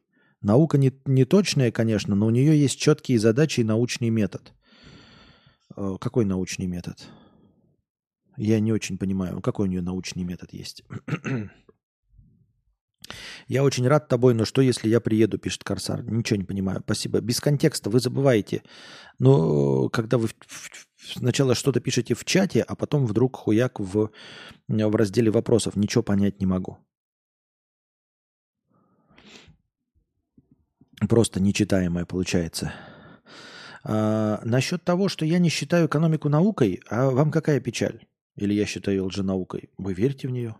Пожалуйста, руководствуйтесь лженаукой. Я думаю, что мы все э, экономикой руководствуемся, ну и вот к чему нас экономика привела. Вот, поэтому, ну не физика нас к этому привела, не математика, не биология, а именно экономика к тому, как мы сейчас существуем и живем. Э, если вас все устраивает в экономике, если вас устраивают прогнозы в экономике, то все хорошо – вот меня, например, э, ну, условно говоря, устраивают достижения физики и э, то, как физика просчитала колесную базу автомобилей, двигатель внутреннего сгорания. Я пользуюсь двигателем внутреннего сгорания, езжу на автомобиле. Вот. Физика меня, в принципе, в этом устраивает. Да? Э, биология мне рассказала, что вот есть такие ядовитые вещества, есть такие вот полезные вещества. Вот это съедобно, это несъедобно. И я благодаря достижениям биологии какую-то пищу ем, а какую-то пищу не ем. Вот пока не сдох, нормально. В целом я достижениями биологии доволен. А, вы, если хотите свою жизнь а, вот так же, как я, отдать на растерзание физики или биологии, а вы хотите экономики, то милости просим, Даша, пожалуйста. Просто я не собираюсь этого делать. Я, я не верю в эту хуйню. Ну, э, если я у физики спрошу что-нибудь, ну, естественно, не про там какую-нибудь квантовую физику, а что-нибудь такое более или менее приземленное, да, я вот спрошу у физики, я сейчас скину э, стакан, он упадет на пол, она мне скажет, да, гравитация, вот, стакан тяжелее воздуха, поэтому он обязательно упадет на пол. Я кидаю стакан, и он падает на пол, и такой, ну, в натуре, правильно, прикольно, спасибо. А, мой опыт с вопросов к экономике пока еще не дал не то что стопроцентного, там, сколь-нибудь вообще предсказуемого результата. У экономики ты спрашиваешь, э, сколько будет курс доллара? Она тебе говорит, блядь, 32. А он 100. Вот, поэтому э, наука, которая, вот ты говоришь, что там, четкие задачи и научный метод, вот, у меня тоже есть научный метод и четкие задачи. Я на этом основании смею тогда утверждать, что я наука. Потому что, ну что значит четкие задачи? У меня есть, у меня есть четкая задача написать книгу. Научный метод, у меня есть научный метод. Я ковыряю в носу и какаю. Ты скажешь, это не научный метод, а у тебя научных методов никаких нет. Ты же просто написал научный метод. Ты просто сказала, научный метод есть у экономики. Ну, блядь, и я просто сказал, что у меня есть научный метод. А задачи у меня тоже есть. Только что толку у задач? Есть, например, можно придумать сейчас какую-нибудь науку, чаеведение, и придумать ей задачи. Чаеведение занимается тем, что помогает бороться с медведями. Вот такая у нее задача. Наличие задач не делает что-то наукой. А просто приписывание чему-то научного метода не делает тоже это наукой. Поэтому это просто какая-то хуйня. Я как определяю? А, наука, я как, как простой приземленный человек, вы можете, конечно, там в терминологии, там в своей Википедии читать. Пожалуйста, управляйте своей жизнью при помощи экономики. Я ж не против, я вообще доказывать ничего не собираюсь, да, и уж тем более там вести дискуссию, мне ну нахуй не надо. Мне просто кажется, что человек, который э, считает экономику серьезным мероприятием, он мне сразу автоматически не интересен вообще. То есть тут как бы тупиковая ситуация. Э, человек хочет э, сказать, что экономика это наука, и он в этот момент перестает мне быть интересен, и я ему вообще ничего доказывать не хочу. То есть я с ним даже разговаривать не хочу. Ну, типа, как я не разговариваю там с муравьями э, или там со стеной. Все. И поэтому с мыслящим человеком нет необходимости ему что-то доказывать, потому что э, он понимает все об экономике. А с человеком, который считает экономику наукой, с ним неинтересно разговаривать. Вот. Вдогонку, по мне так проблема лишь в экономистах-пророках. А, в экономике проблемы нет, есть только в экономистах э, проблема. Ну, что ж поделать, это тоже так же, вот у физики тоже такая проблема.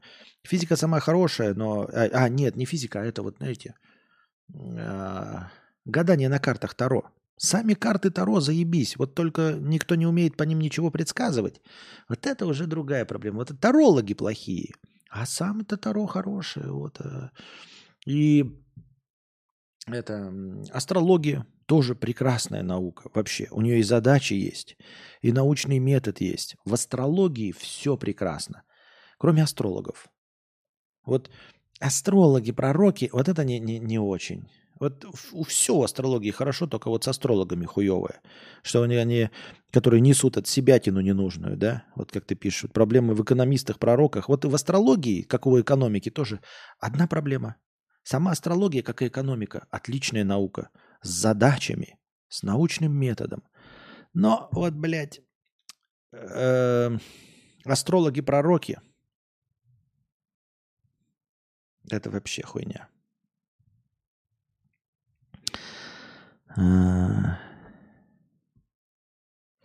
Пожилой олдермен Бебанбурский, 50 рублей с покрытием комиссии. На пожилой ход ноги мудрец. А вот если нас Костя скажет тебе «я» или «мячик», то ты кто? Тогда я, конечно, плов. Я думаю, что тогда я плов.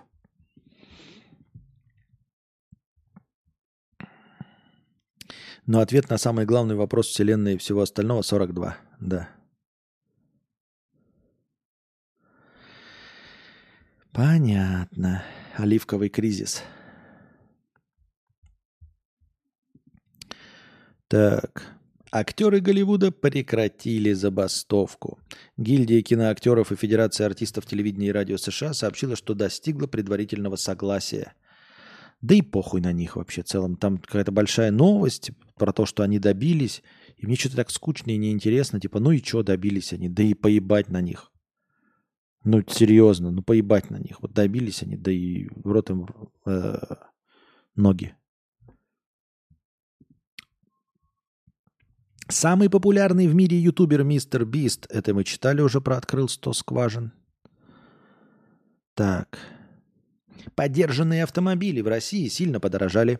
Средняя стоимость машины с возрастом до 15 лет прибавила 2,3% и превысила 2 миллиона рублей. Нихуя себе. Средняя стоимость машины превысила 2 миллиона рублей до 15 лет. Сильнее всего в октябре выросли цены на «Лада» 2131 Отечественный автомобиль подорожал на 8%, на 8% до 515 тысяч. Рено Лаган и Honda Step Wagon на 7% до 749 тысяч рублей Логан и 2,2 миллиона на Honda Step Wagon. Volkswagen Jetta, Kia Rio и Hyundai Getz прибавили в цене 6%. Их стоимость поднялась до 669 и 581 тысячи рублей. Вот такие дела. Ну, вранье, конечно, это все. Опять-таки, если перевести в доллары, то нихуя не увеличилось, правильно? Турки начали массово отказываться от мастер-карт и виза. Они не хотят, чтобы 4% от каждой покупки с использованием этих карт уходили западным странам, которые поддерживают Израиль. Сейчас граждане переходят на собственную платежную карту Трой. К ноябрю в стране выпустили уже 16 миллионов карт Трой.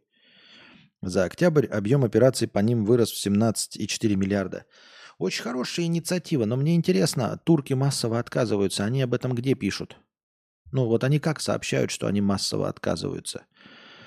Не пишут ли они об этом в запрещенной социальной сети Facebook, которую э, э, основал некто по имени, по фамилии Цукерберг? Или турки отказываются от э, фотографий в запрещенной сети Инстаграм, которая принадлежит некоему человеку по фамилии Цукерберг. Мне просто интересно. Вот давайте, турки. Я, в принципе, как бы, ну, за любой кипиш, кроме голодовки. Вы, если начали, то давайте. Отказывайтесь от э, Цукерберговской Фейсбуки, запрещенной буки от запрещенного грамма. Давайте, давайте еще посмотрим, э, кто что и чего, у кого есть в правлении э, израильтяне. Ой, там такое веселье начнется, ребята, там так прикольно. Вот, я... Вы думаете, что хотите, у меня никакой позиции нет, я и. Мне просто интересна всегда последовательность действий, последовательность действий, понимаете? Есть даже такой мемасик. Э, продал свое старое ржавое ведро, чтобы подкопить и купить новую тачку. Продал, подкопил, купил себе свое же старое ведро. Да, это отвратительный мемасик. Ничего хорошего в нем нет. Неинтересный. Хотелось бы по-другому. Так. Пам-пам-парам, пам-пам-пам.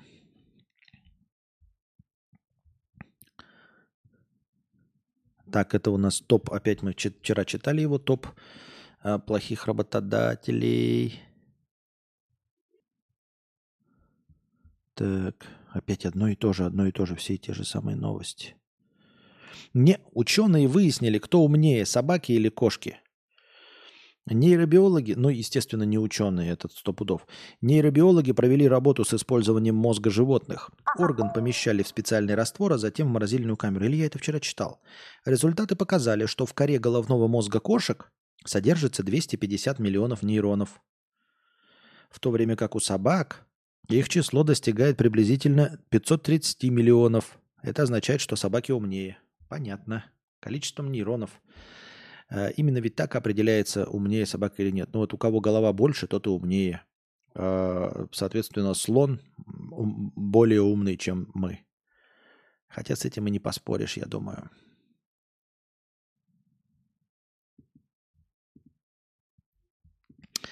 Так, Костя, э, ОБС поддерживает PNG с прозрачностью, да. Добавь иконки для счетчиков, чтобы эстетичненько было. Так я же предлагал, говорю, этих, как его, Почему не хуйнули? Остальные-то вот эти бляхи-то какие-нибудь, чтобы вот красивые рамочки вот этого для этого всего. А вообще иконки там должны были быть. Я не понимаю, почему они исчезли. Они были изначально, эти иконки. Но почему-то куда-то исчезли. Так, как это, блядь? Как это, блядство, сохранить-то? Не понимаю. Ага, вот так. Скачать все. Нихуя.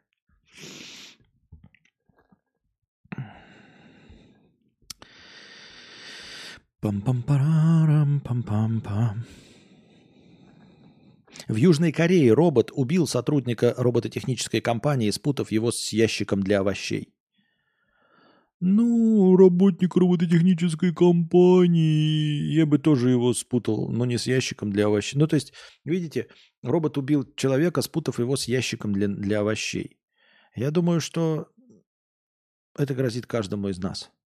Причем э, убивать нас будут роботы, потому что спутают нас с овощами. И можно ли будет за это судить роботов? Вот убьет меня робот. Скажет, я подумал, что он овощ. И кто может ему сказать что-то?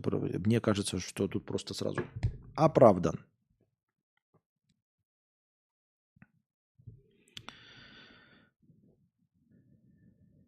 Как говорил великий мудрец из мультика «Приключения Васи Куролесова», пускай лошадь думает, у нее башка большая. Да. Жираф большой, ему видней.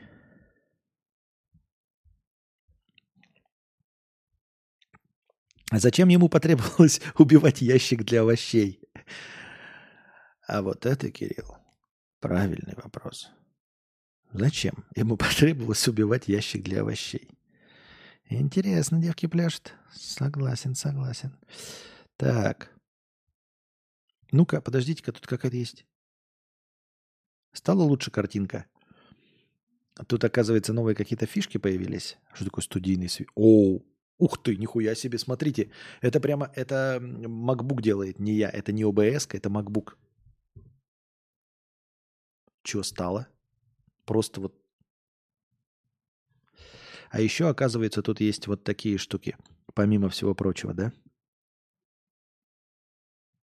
Ебала-лала. Интересно, а какими-то значками это можно делать? Дизлайк. Лайк. Но у меня все тут не цветное. Шарики, баллончики. Ебала-лала. Блестяшки какие-то. Дождь. Все понятно. Студийный свет. И что это студийный свет? Как бы получше, даже лицо посветлее стало, да? Интересно, а в цветном варианте это как? Где у нас, блядь? Ой. А, или подожди. Правильно. Не, неправильно, сейчас.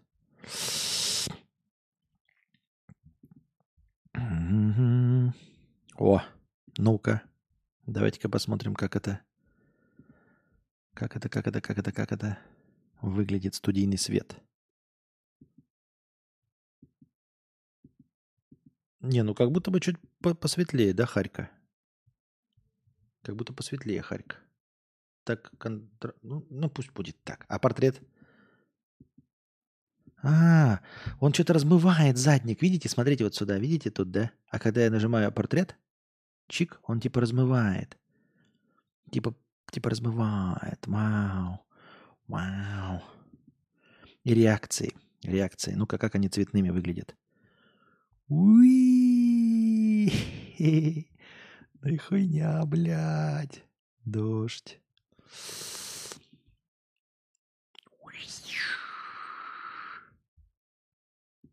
Вот те, кто в аудиоформате слушает, думают, что за хуйня происходит вообще, блядь. Нахуя это? Наложение для докладчика. Нихуя себе. Что это вообще такое? Выключено крупно. Что это вообще? Даже не понимаю, как это работает. А какие-то фишки есть прикольные. Ладно. Какой-то сильно цветной, прям как будто, блядь, на какой-то на позитив какой-то зашли, да? Как будто к какому-то этому залетели. Нахуй надо.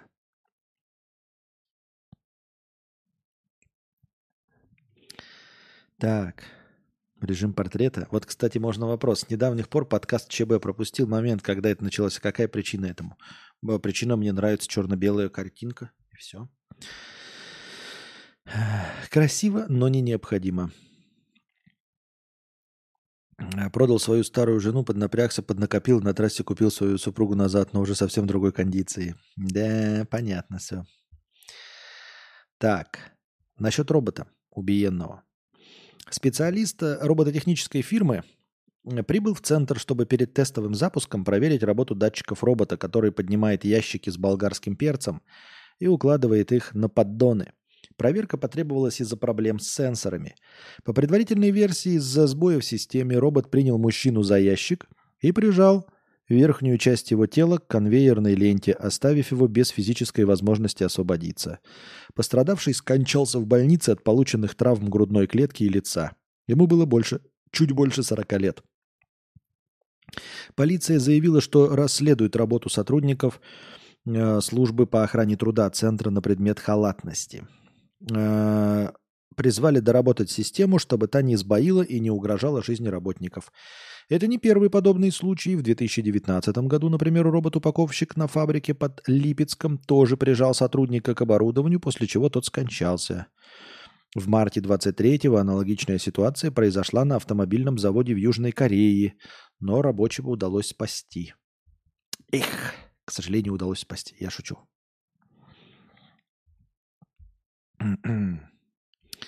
Так.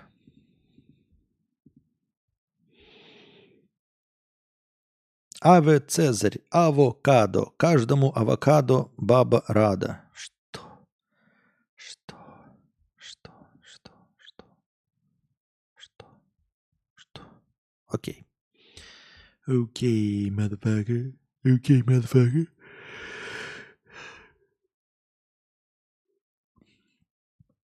Картинка. Делаем проект, посвященный пожилым программистам. Если вы программист и вам больше 25, свяжитесь с нами. Если вы программист и вам больше 25, вы пожилой программист. Ай, как же это печально. Блять, что делать, ребята? Я как подумаю о том, что денег нет, и у меня нет никаких перспектив, я так сразу, блядь, в тупике. У меня прям вообще руки опускаются. Я не знаю, что делать. Вот что делать по жизни? Вот что делать? Вот, блядь, ну просто вот что делать? А что делать? Как вырваться из этого круга нищеты, я не представляю. Ну как? Как выбраться из круга нищеты? Ну, кроме чудесных. Ты когда-нибудь выиграешь лотерею? Ты когда-нибудь станешь известным блогером? Ну вот кроме вот этой хуйни. А что делать? Вот, блядь, вот реально. Какие можно усилия приложить в 42 года, чтобы что-то сделать? Если ты не умный и не талантливый. Хорошо, когда ты умный. А если не умный?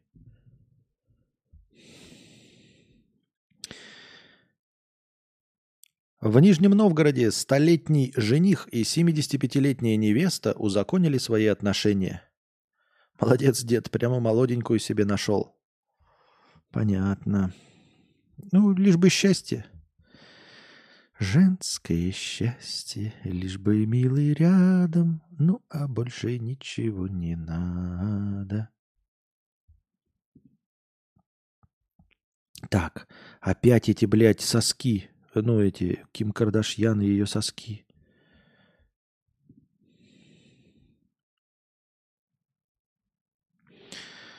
Один человек... Первое. Один человек предсказал, что Ивлеева заболеет раком года полтора назад.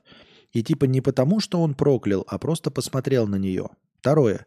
Сегодня я посмотрел видос опытного диетолога про Зимпик. А Зимпиком кололась Ивлеева для похудения. Я ничего не знаю, я просто цитирую. Побочка падает гормон ТЗ и, следовательно, щитовидка, а следовательно, возрастает сильно риск раковых заболеваний, причем злокачественных.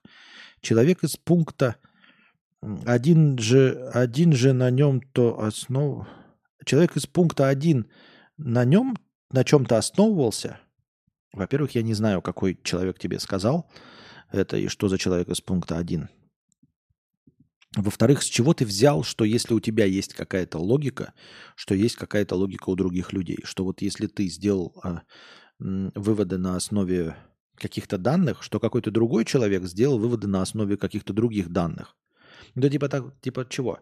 Например, ты увидел, что курс доллара, ну, там, проанализировал рынок и увидел, что курс доллара будет 90 рублей. Фантастическим образом, да? И ты начинаешь читать, и такой видишь, как другой человек написал об этом еще раньше, что курс доллара будет 90. И ты такой, ебать, это значит, я прав, потому что я же проанализировал рынок. Во-первых, ты, может быть, не прав. Во-вторых, ты-то проанализировал рынок, а он-то, может, от башки просто хуйню спорол. И все. И больше это ничего не значит. В-третьих, что это значит, что человек предсказал что-то полтора года? Что у Евлеевой что-то есть? И в-третьих, а, для того, чтобы предсказать, что у кого-то будет рак, не нужно вообще ничего анализировать. Рано или поздно, если долго проживете, то рак будет у каждого из нас. Вот. Э, ну, потому что это такой способ деградации клетки и всего остального. Так что э, на, в конце жизни, как говорят врачи, каждого из нас ждет рак. Просто большинство из нас до него не доживут по каким-то другим причинам. Вот и все. так что родившимся после 2008 года людям никогда не будут продавать табак в Англии. Карл III подтвердил законопроект, запрещающий продажу табачной продукции молодому поколению. Власти Англии надеются, что таким образом к 2040 году курение полностью искоренится среди молодежи. Ну, суть идет в том, что все, кто младше 2008 им по закону нельзя будет продавать. А в 2040 году им будет, получается, по 32 года. Таким образом, э, не будет ни одного человека, по идее, младше 32 лет, кто будет курить. Поэтому и получается, что среди молодежи курение будет искоренено именно к 2040-му. То есть они такие, к 2030-му нет, это, ну, это будет им всего 22 года, это молодые слишком. Все еще молодежь курит. А к 32-му просто они уже станут достаточно старыми, им будет больше 30. Поэтому, поэтому вот так. Я уже говорил, мы с вами читали, что это не первая инициатива. В точности такая же инициатива есть в Новой Зеландии. Э, по-моему, там уже с 2005 года им не продают. Э, может быть и позже. Но без разницы. Я думаю, что к этому все придут. Э, рано или поздно. Действительно, что с какого-то года рождения просто не будут продаваться табак и все. Ни при каком раскладе. Инициатива не нова. По-моему, хорошая, нормальная инициатива.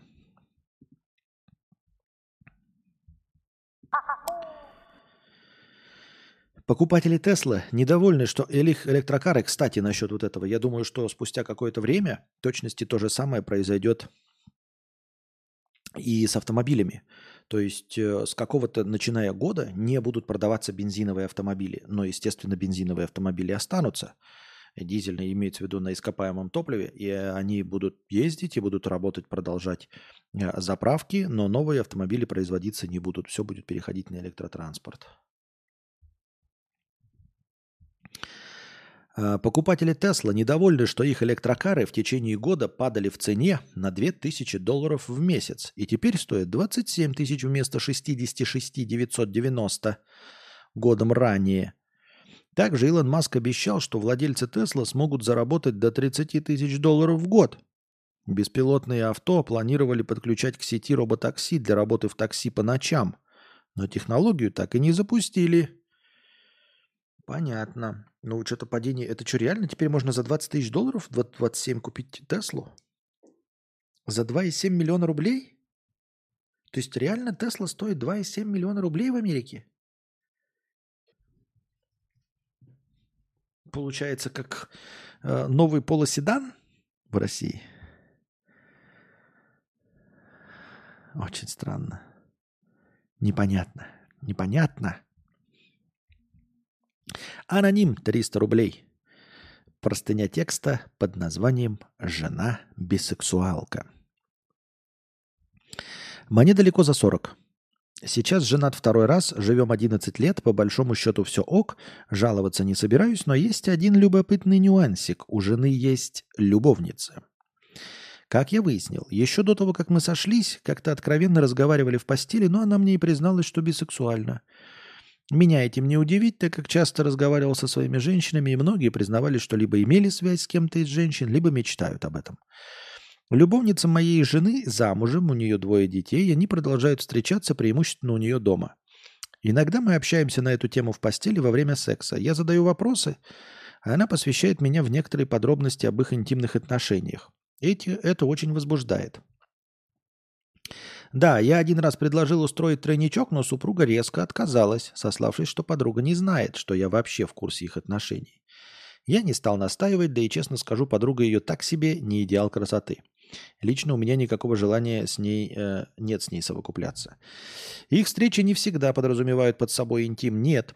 Супруга может поехать к ней просто с ребенком, посидеть дома или в больницу ее провожает. У подруги же двое маленьких детей. У нас, кстати, детей нет, жена младше меня на 14 лет. Сейчас кто-то э, начнет придумывать, что все это сказки моей жены, чтобы с любовником встречаться. Да нет, я проверял. Конечно же, не хочется быть наивным лохом. Поначалу я много раз залазил в ее телефон и приложение на компьютере, читал переписку. В основном идет общение на бытовую тему, но иногда и про любовь. Это выглядит несколько странно, когда твоя супруга признается в любви женщине. Естественно, я проверял номера на которой она пишет, что это именно ее подруги номер. Смотрел переписку и в соцсетях, ну а как иначе? Мне нужно было убедиться. Подруга существует, я с ней общался вживую, она к нам приезжала, в ресторан ходили все вместе, не врет. Однажды заметил, что жена грустная, о чем-то переживает, не рассказывает. Пока она мылась, почитал переписку, поругались они, поругались из-за ревности к третьей женщине. Моя супруга нахвалила их общую знакомую, что та красивая, крепкая грудь, нет живота и так далее. Слово за слово, как обычно, понеслись вопросики и претензии. Зачем ты с ней встречалась, о чем вы говорили, почему меня не позвала, не предупредила. Короче, страсти закипели. Они какое-то время не общались, потом помирились. Осуждаем, конечно, их со всех сторон. Поначалу думал, как бы это все не переросло в расставание и уход жены к ней на совсем. Ну, хрен знает, что там у них в голове. Может, они отбитые лесбухи. Поговорил с ней откровенно. Супруги заверили, что, заверила, что хочет семью, что любит меня. Это так, увлечение молодости. Ее подруга мужа любит и хочет много детей. Я успокоился.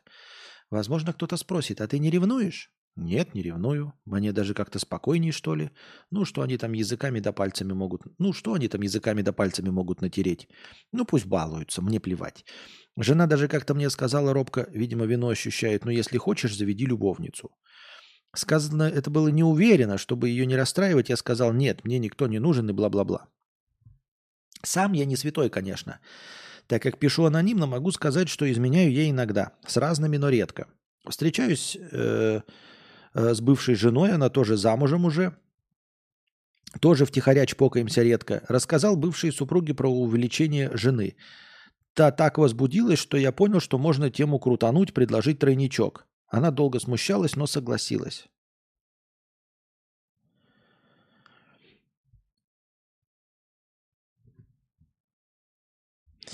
Я рассказал нынешней жене, давайте назову ее Наташа, что моя бывшая видела нас вместе.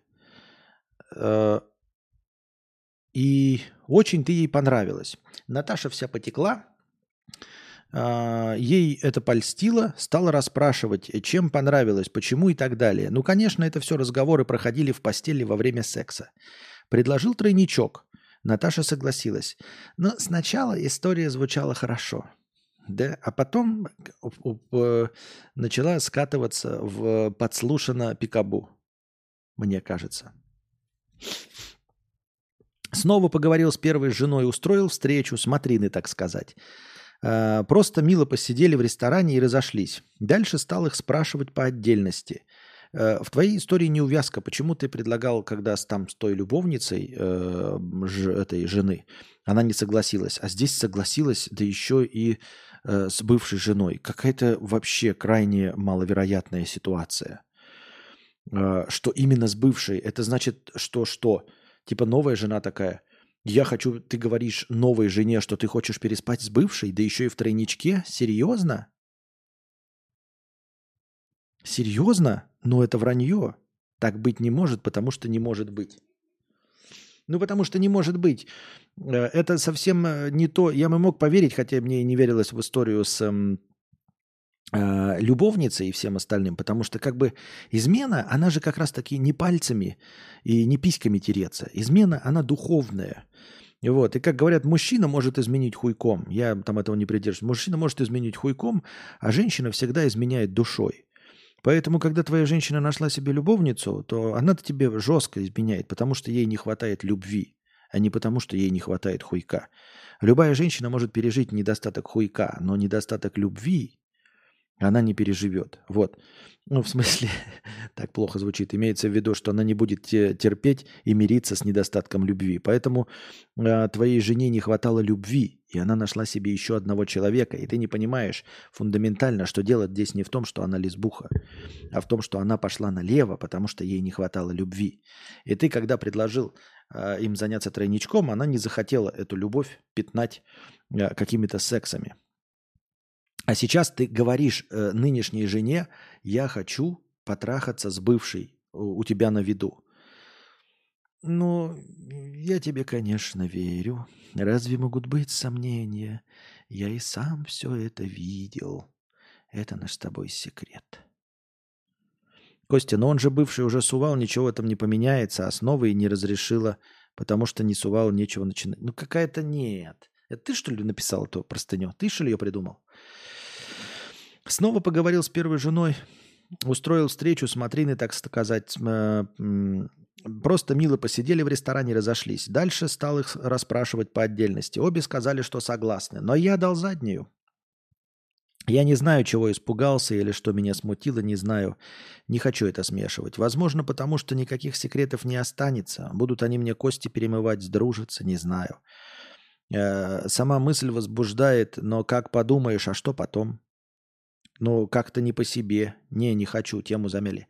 А что ты с первой-то развелся, непонятно вообще. Если у тебя так все было хорошо, и секс, э, и любовь, и понимание, и все. Ты, ты почему развелся с первой-то? Как так получилось-то?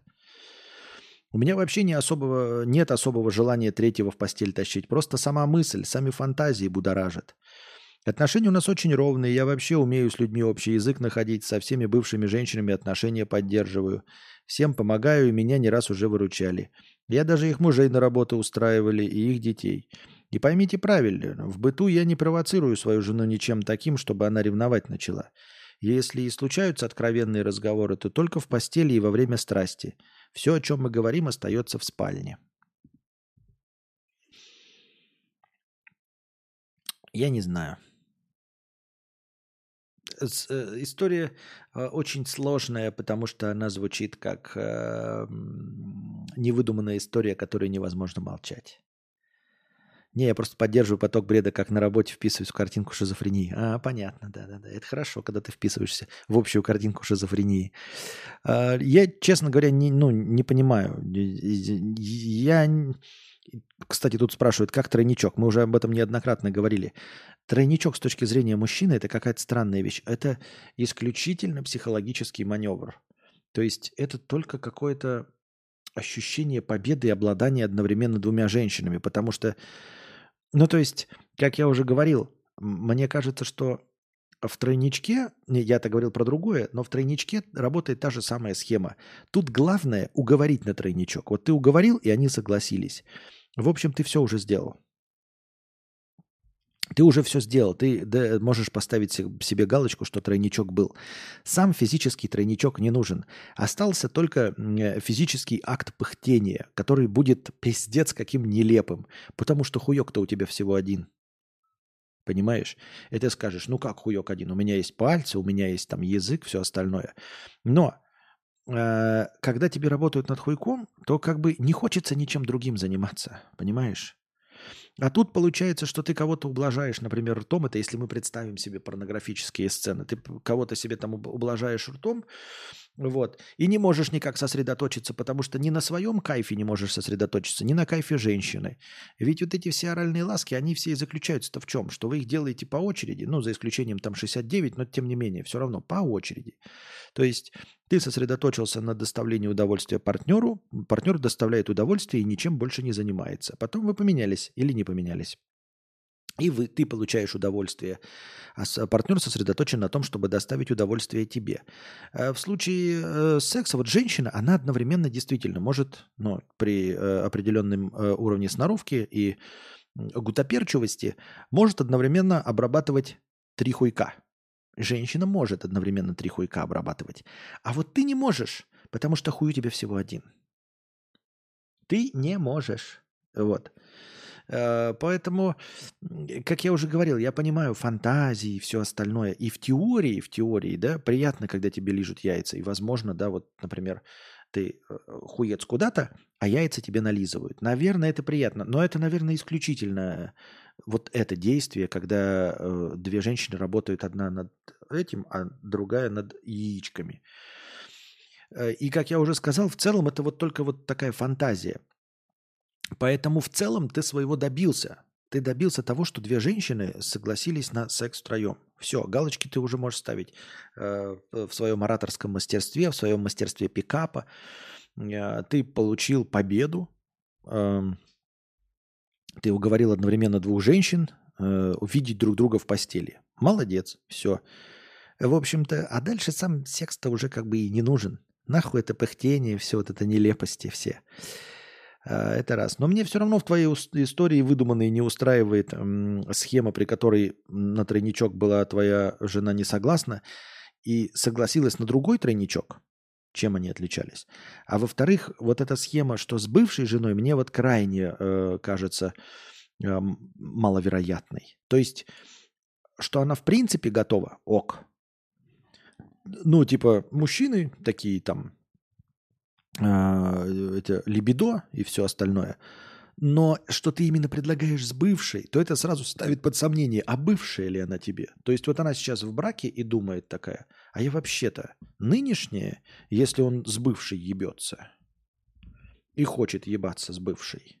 Я-то вообще в новых отношениях есть, я-то тут присутствую. Или он все это время вспоминает свою бывшую. Я-то здесь каким макаром, для чего и почему, и чтобы что и что движет такими людьми. Вот какой вопрос у меня в твоей, к твоей истории. И мне он кажется крайне нереалистичным. То есть даже люди свободных отношений, там, вот она говорит тебе, заведи любовницу, да, и ты говоришь, заведи любовника, но ты никогда не имеешь, ты думаешь, ну вот она потрахается там с мойщиком бассейнов, там, с тренером. Но не что, она будет трахаться с бывшим, именно с бывшим, потому что как бы она от бывшего ушла к тебе. А теперь, если она пойдет к бывшему, то, в общем-то, она и не ушла к тебе, значит. Правильно? Значит, с ним отношения не закончены. Или нет?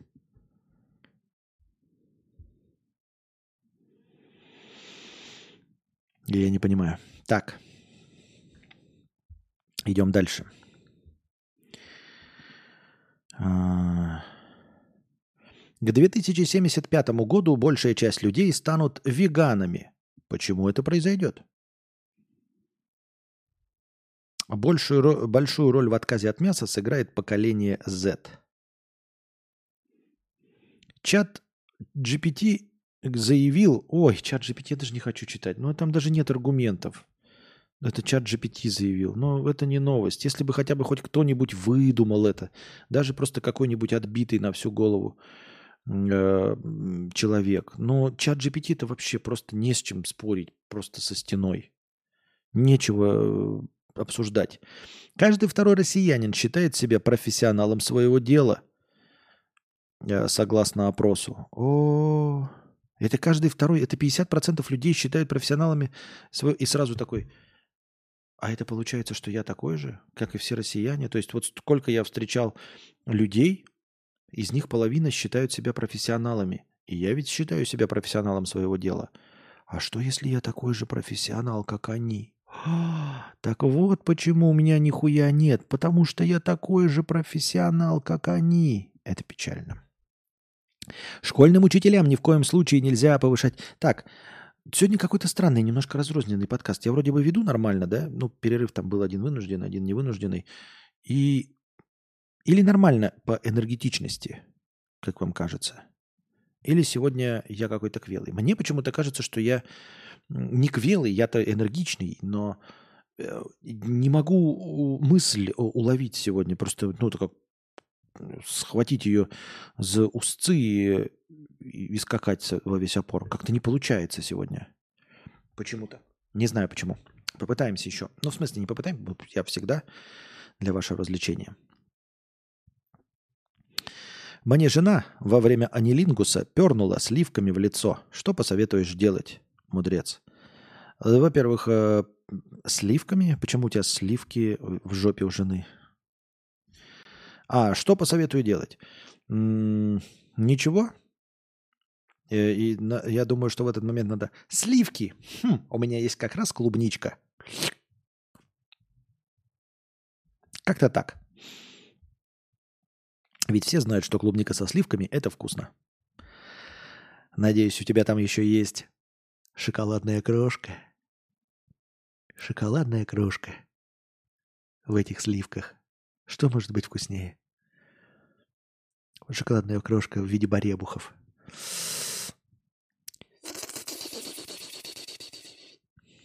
Норм, все четко. Э, Костя, весь ноябрь магнитные бури, голова может не работать. Ой, что, 42 года магнитные бури? Может быть, просто распылился на множество повесток, не успеваешь проникнуться. Возможно, возможно. Не, не, не, как-то не успеваю проникнуться. Да, ни темой, ничего нет. Э, школьным учителям ни в коем случае нельзя повышать зарплату, чтобы они работали не ради денег, сообщил министр образования Оренбургской области. Вопросы зарплаты учителей обсуждались на встрече, посвященной состоянию системы образования в регионе и в стране в целом.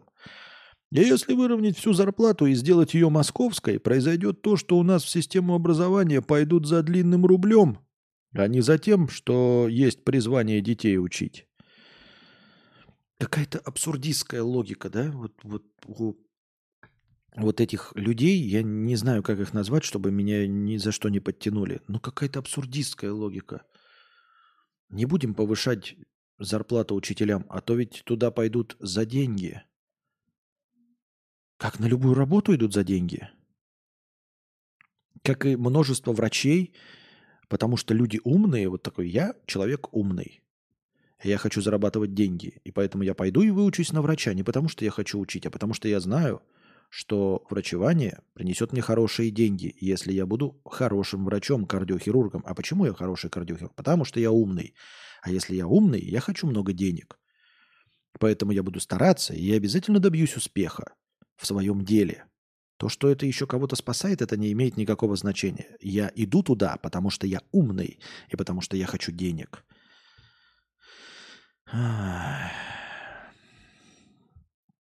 Это какой-то и учителя такие сидят, такие, ебать. Министр образования, это говорит министр образования Оренбургской области. Мы не будем, говорит, повышать зарплаты, потому что а то вы все за деньги придут, придете. А то, получается, вы на работу придете за деньги, а не ради того, чтобы бесплатно что-то делать.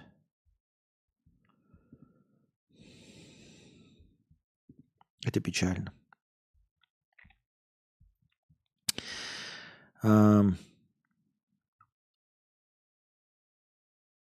Так, некто какая-то женщина, экс-глава отдела крупного рекламного агентства, экс-глава отдела, пишет у себя в колонке. Колонка, блядь, ну ладно. Пишет у себя в динамике, короче. Эм, какие-то советы, наверное. Не соглашаться на меньшее. Весь мой опыт коучинга связан с тем, что я работала с уровнем своей нормы – как мне надо, как я хочу работать, жить где, с кем, на что я не согласна и как со мной не надо, а как надо. Еще раз, кто это пишет? Экс-глава крупного рекламного, экс-глава отдела крупного рекламного агентства. Рекламное агентство занимается рекламой, чтобы максимально просто и доходчиво потребителю сообщить о товаре или услуге экс-глава отдела. Весь мой опыт коучинга связан с тем, что я работала с уровнем своей нормы. С уровнем своей нормы. Как мне надо, как я хочу работать, жить, где, с кем, на что я не согласна и как со мной не надо, а как надо. Интересно, почему она экс-глава отдела? Наверное, стала уже э, главой вс- всего рекламного агентства, я думаю. Считаю, что тяжелым моральным трудом, э, считаю это тяжелым моральным трудом, потому что вокруг столько людей, которые всегда лучше знают, как нам жить, как будет хорошо, и стремятся это навязать, даже если действуют из добрых побуждений. Идеи о том, как я хочу, о чем мечтаю, например, толкнули строить свое дело, хотя все вокруг – будто бы было знакомо, хотя все вокруг будто было знаком, что не время и не все, и все такое. И было страшно, и хотелось убедить себя, что мне и так нормально. Вселенная часто подкидывает упражнения на прокачку этого скилла, выбирать свое и себя. Ебать, я замотивировался нахуй. Из последнего в работе. Перенесла запуск курса по стратегии на пару месяцев. Сперва тянулась успеть в надрыве, где-то сократить масштаб идеальности, а потом подумала, да что же я делаю, зачем кастрирую свой продукт, я так не хочу. Продукт только тогда получится и создаст пользу, когда я сделаю его в согласии со своими принципами. Получается уже хорошо, делаем чат-бот, чтобы открыть продажи. Извините, я не буду это дочитывать. Это как, блядь, это как какая-то шизофазия. Извините меня, дорогие друзья. Я не могу прочитать. Он вроде бы буквами написано, вроде бы слова все согласованы, но это какая-то шизофазия. Честно. У Рутюба очень непростая судьба. Там изначально были приняты неправильные менеджерские решения. Он мог бы стать полноценным конкурентом YouTube, но менеджеры стали развивать его на друг, по другой модели. И он проиграл. YouTube и технологически, и идеологически встроился в Рунет, построил самую масштабную сеть доставки контента, внедрил постмодерацию и вообще выиграл по качеству. И мы этот рынок в свое время потеряли. Это, видимо, чья-то цитата, но неизвестно чья.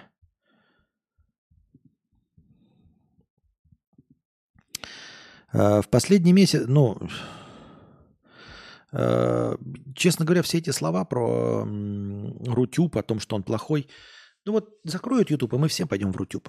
Мы все пойдем в Рутюб. И ничего там не поделаем. В последний месяц осени нужно есть больше шоколада, говорят эксперты. Организм человека после употребления шоколада начинает активную выработку гормонов, которые являются источником быстрой энергии. Диетологи назвали его эффективным средством борьбы с осенней хандрой. Также в составе шоколада есть вещества. Это все написано исключительно для того, чтобы написать интересную статейку. Никакой нахуй шоколад никому не нужен. Ну, кроме э, продажников самого шоколада. Но это даже не рекламная статья. Это просто, я прям сплю и вижу, читаю и вижу, как э, кто-то такой, нам нужно чем-то заполнить свой говносайт. Ну давайте напишем о том, что шоколад это полезно. А, знаменитые темы, которыми можно наполнить свой говносайт. Шоколад это полезно. Или э, какая доза алкоголя э, не вредна для организма. Или наоборот, какая доза алкоголя полезна для организма в течение дня. Вот эти все знаменитые темы просто хуйня из-под ногтей. Это не написано, чтобы продавать шоколад. Никого не ебет это, потому что шоколад будет и так продаваться легко и просто. Люди, которые жрут шоколад осенью, днем э, и летом, не, не будут его по какой-то причине осенью больше покупать из-за какой-то статьи. И меньше не будут покупать. Бренди шоколадом закусывать. Я, кстати, ракию купил.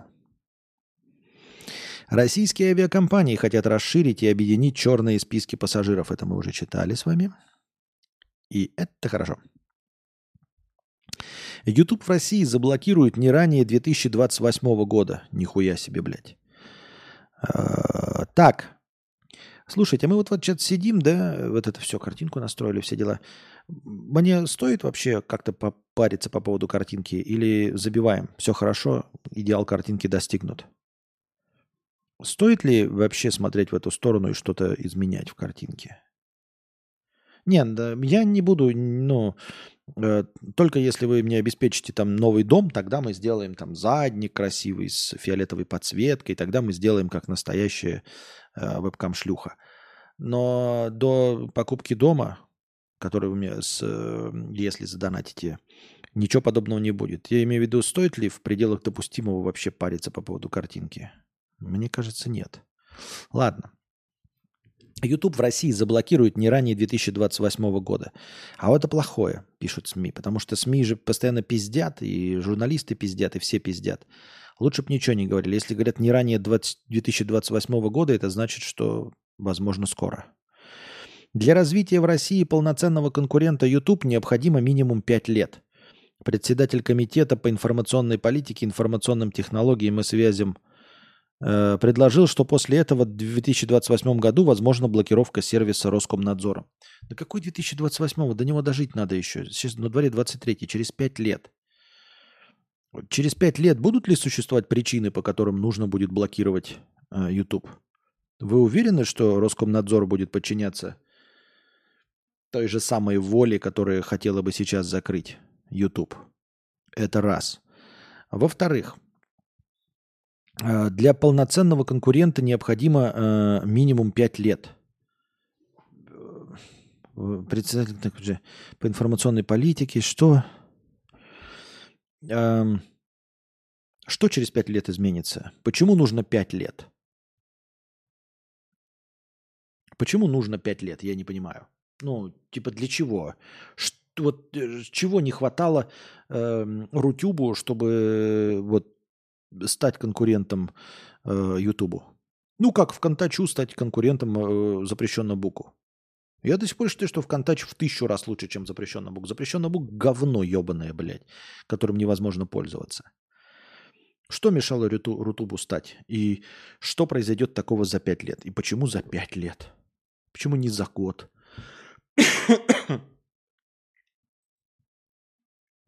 Для развития в России полноценного конкурента. Кому он нужен будет через пять лет?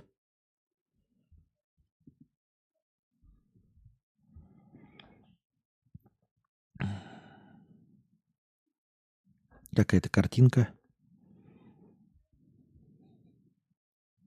Пять лет на раскрутку Рутуба вот такими вот статьями, чтобы привлечь аудиторию. А, если такими. Понятно. Так, картинка э, с целями на 23 год. Это я уже таких видел, миллиард картинок похожих. Московский бомбила пытался развести участника оргкомитета БРИКС из Непала на 40 тысяч рублей. Получилось только на 200 долларов.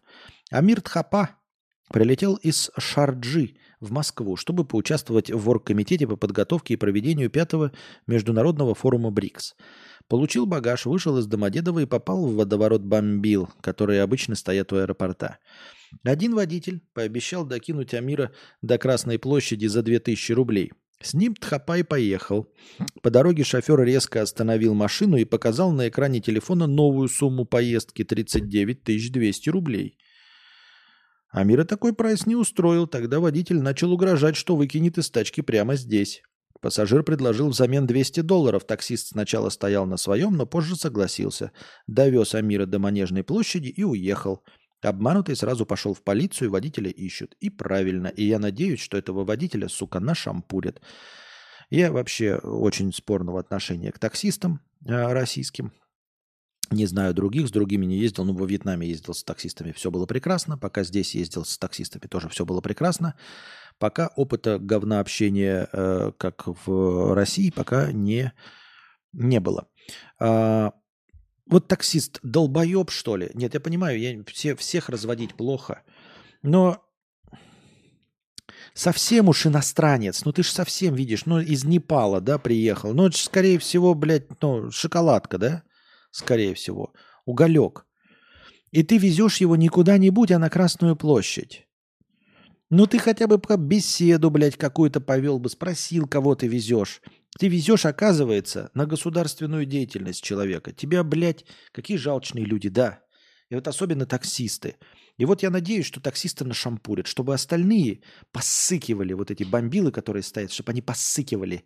Такие, ой, ой, вот этот, вот этот э, афроамериканец, он будет, он студентик, его можно наебать? Или это тоже поехавший на какую-то, блядь, э, конференцию Брикса, который будет лично с Путиным ручкаться, и тебя так нашампурит, пидорье, блядь, ебаное, тебя так выебут в очко, блядь, что ты нахуй машины своей лишишься, блядь, еще и присядешь, как черт ебаный, блядь, за мошенничество и за все остальное.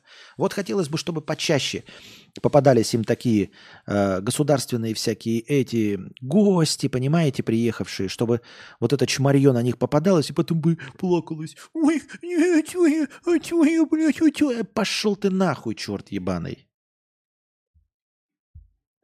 Очень желаю, чтобы этого таксиста как следует пидорнули в очко, блядь. Так. Предприниматель Дмитрий Портнягин заплатил 24 тысячи рублей налогов. Осталось всего ничего, 63 миллиона и 93 тысячи рублей. По данным, э, сейчас на бизнес-тренерам, предпринимателям Портнягиным числится э, налоговый долг в 63 миллиона. Ну и что, мы об этом уже, на эту тему уже поговорили. Платите налоги, ёптать, хули делать. С другой стороны, если он такой важный гость, почему я не встретил кортеж? Нет, дело не в том, что важный гость. Он не важный гость. Он просто... Дело не в том, что он на Брикс приехал. Он не важный гость. Он приехал по делам. Но суть в том, что он не засал. Он не студентик, а пошел в полицию, понимаете? То есть он такой, ебать. Ну, не терпило, имеется в виду, не классический такой, ой, ебать, блядь, хорошо отделался, отдал цыганам 6 тысяч, блядь. И молодец, блядь, в ладоши хлопают. Нихуя. Не классический терпило, потому что такой, ну, я приехал по делам, блядь. Я дел, в, своем, в своей стране веду э, государственные дела. БРИКС, все дела. Поэтому, извините меня, я даже 200 рублей как ханыгам отдавать не буду. И пошел в полицию, и молодец, и я ему хлопаю в ладоши.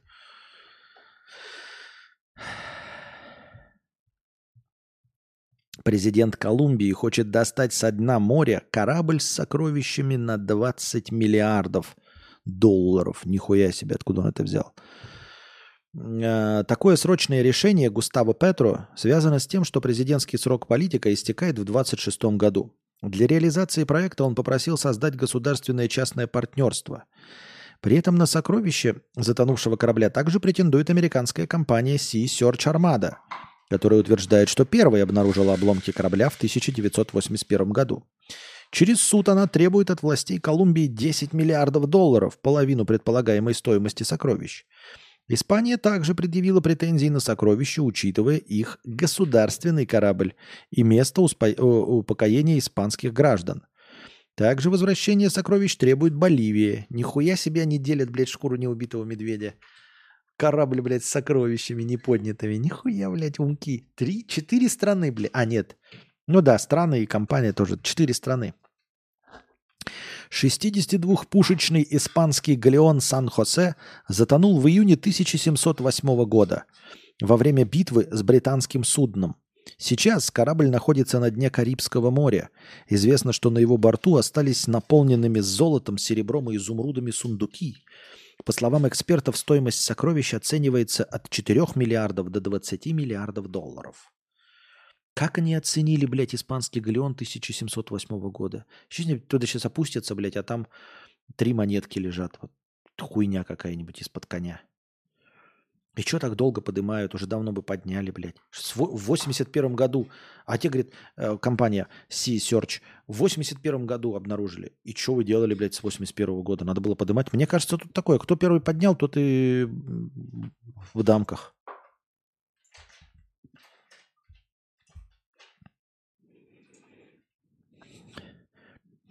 Как...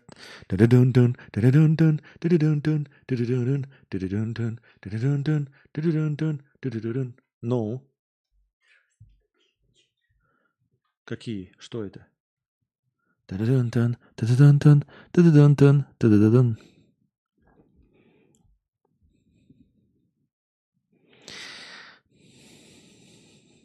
Краткая история завтраков. Охуительная, пишет э, человек, история завтраков в мире и как они появились. Ну, давайте посмотрим, если это не духотище. Краткая история завтраков. Как складывается образ национальных утренних трапез. Единогласное молчание антропологов по поводу того, что, наш, что наши доисторические предки ели на завтрак, по мнению английского лингвиста и историка Эндрю Делби, свидетельствует о том, что завтрака как такового тогда не было вовсе – причина достаточно проста. Жизнь людей палеолита, не занимавшихся земледелием и скотоводством, э, во многом зависела от удачи. Удастся ли поймать дичь на охоте, собрать, э, собрать фруктов и травы, насколько хватит еды. При таком раскладе о регулярных трапезах не могло быть и речи. Неолитическая революция, начавшая, начавшаяся Неолитическая революция, начавшаяся примерно в десятом тысячелетии до нашей эры, принесла с собой земледелие, скотоводство, систему хранения продуктов, а вместе с этим и завтраки. Правда, меню не пестрило разнообразием. Из круп в широком ходу была полба. Опять-то, по, полба я ее встречал только в, это, в сказке о Попе и работнике его балде. Вот это полба, это что, блядь? Я хоть ел ее хоть раз? Вы хотя бы раз? Извините, что микрофон потревожил. Полба. Как она выглядит, полба? Двузернянка или полба? Или полуполба? Вот охуительные названия. Полба или полуполба? Есть у вас полба или полуполба? Просто какая-то это. Что такое полба и как ее готовить?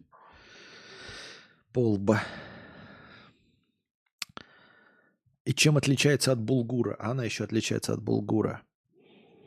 Каждый третий не знает, что такое полба. Каждый, мне кажется, каждый первый не знает. А в неолите было альтернативное молоко? Да, только из яичек. Эм, еще треть пробовали эту крупу, но готовят редко. Почти 25% ответивших никогда ее не ели, хотя знают о пользе, и только один из десяти опрошенных готовит полбу и ценит ее полезные питательные свойства. А ты знаешь, что такое полба? Нет, это полуполба. Полба – общее название группы полудиких сортов прародительниц пшеницы. Кстати, полбу и булгур можно назвать родственными культурами, однако последние – это еще и пропаренные, высушенные и дополнительно измельченные, измельченные зерна пшеницы. Судя...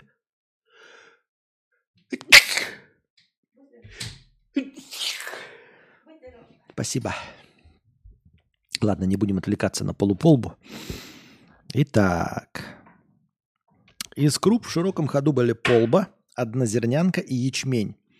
По убеждению некоторых ученых, скот в те времена держали исключительно ради мяса, и только с более поздней эпохи стали использовать молоко, что продлевало животным жизнь и добавляло еде разнообразие. Молоко и масло не могли храниться долго, зато сыр хранили годами. А. Так. Понятно. Я хотел сейчас проверить. Так, с картинкой. Мне лично норм МХО. Э, не стоит ничего делать. Да, норм все так. Забей. Картинка топич, как и всегда. Все, видите, мне говорят, не надо ничего делать мне с картинкой. Даже свет не нужен. Все меня отлично. С моей картинкой все отлично. Я ничего не буду делать. Да. Есть только две четвертилба. Ага. Есть еще и хуем полба. Так, сыр хранится годами.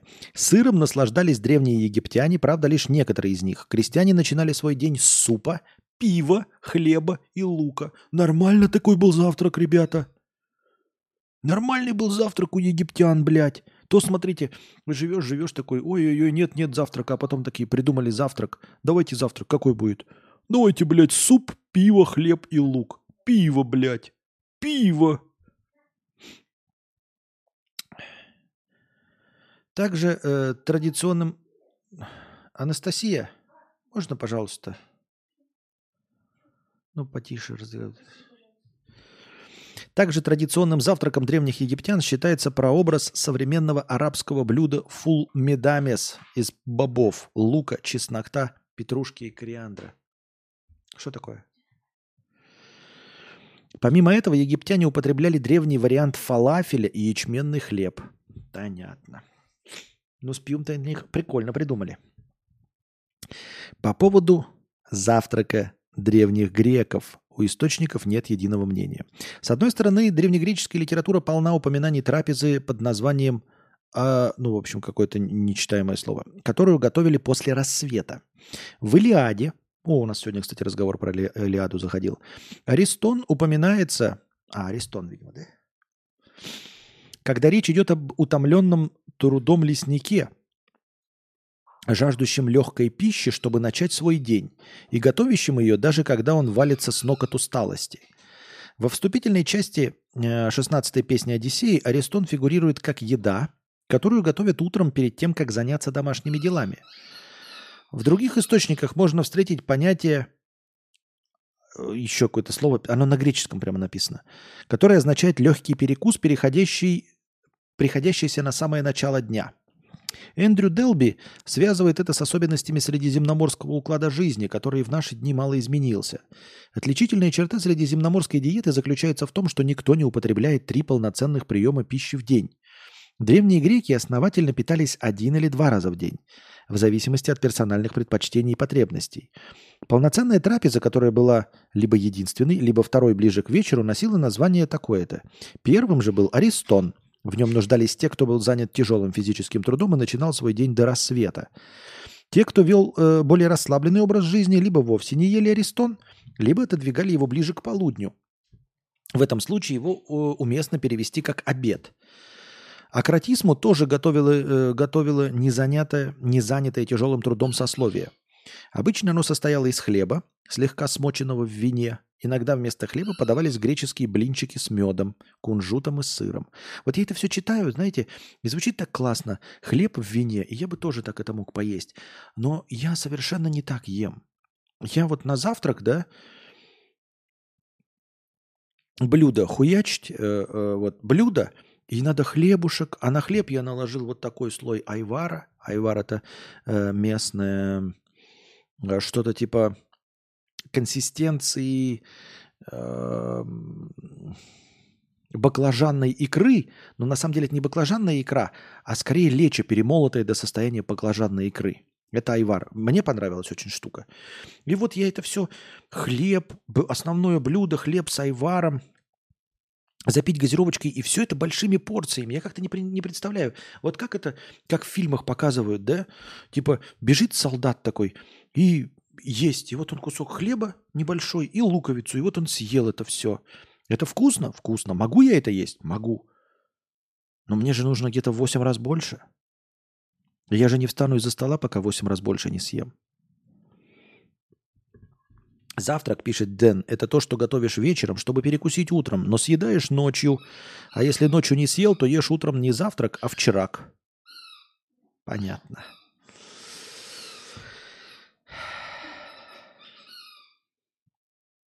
Римляне имели три полноценных приема пищи в день, плюс перекус, как и мы сейчас. А, впрочем, как и у древних греков, одна трапеза в день была тоже нормой. Завтрак они называли янтакулум. Состоял он из хлеба, сыра, салата, изюма, орехов и холодного мяса, оставшегося с предыдущего вечера. Нормальный такой завтрак, блядь, с мясом. Вино на утро тоже было рутиной. Иногда это был мульсум, смесь вина, меда и пряностей.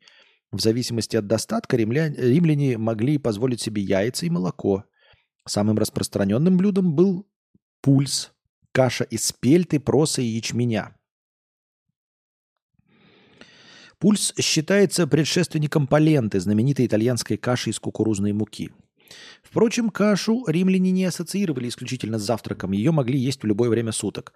Составом завтрак древности не сильно отличался от современного. Сам факт приема утренней трапезы во многом зависел от принадлежности человека к определенному сословию и личных предпочтений.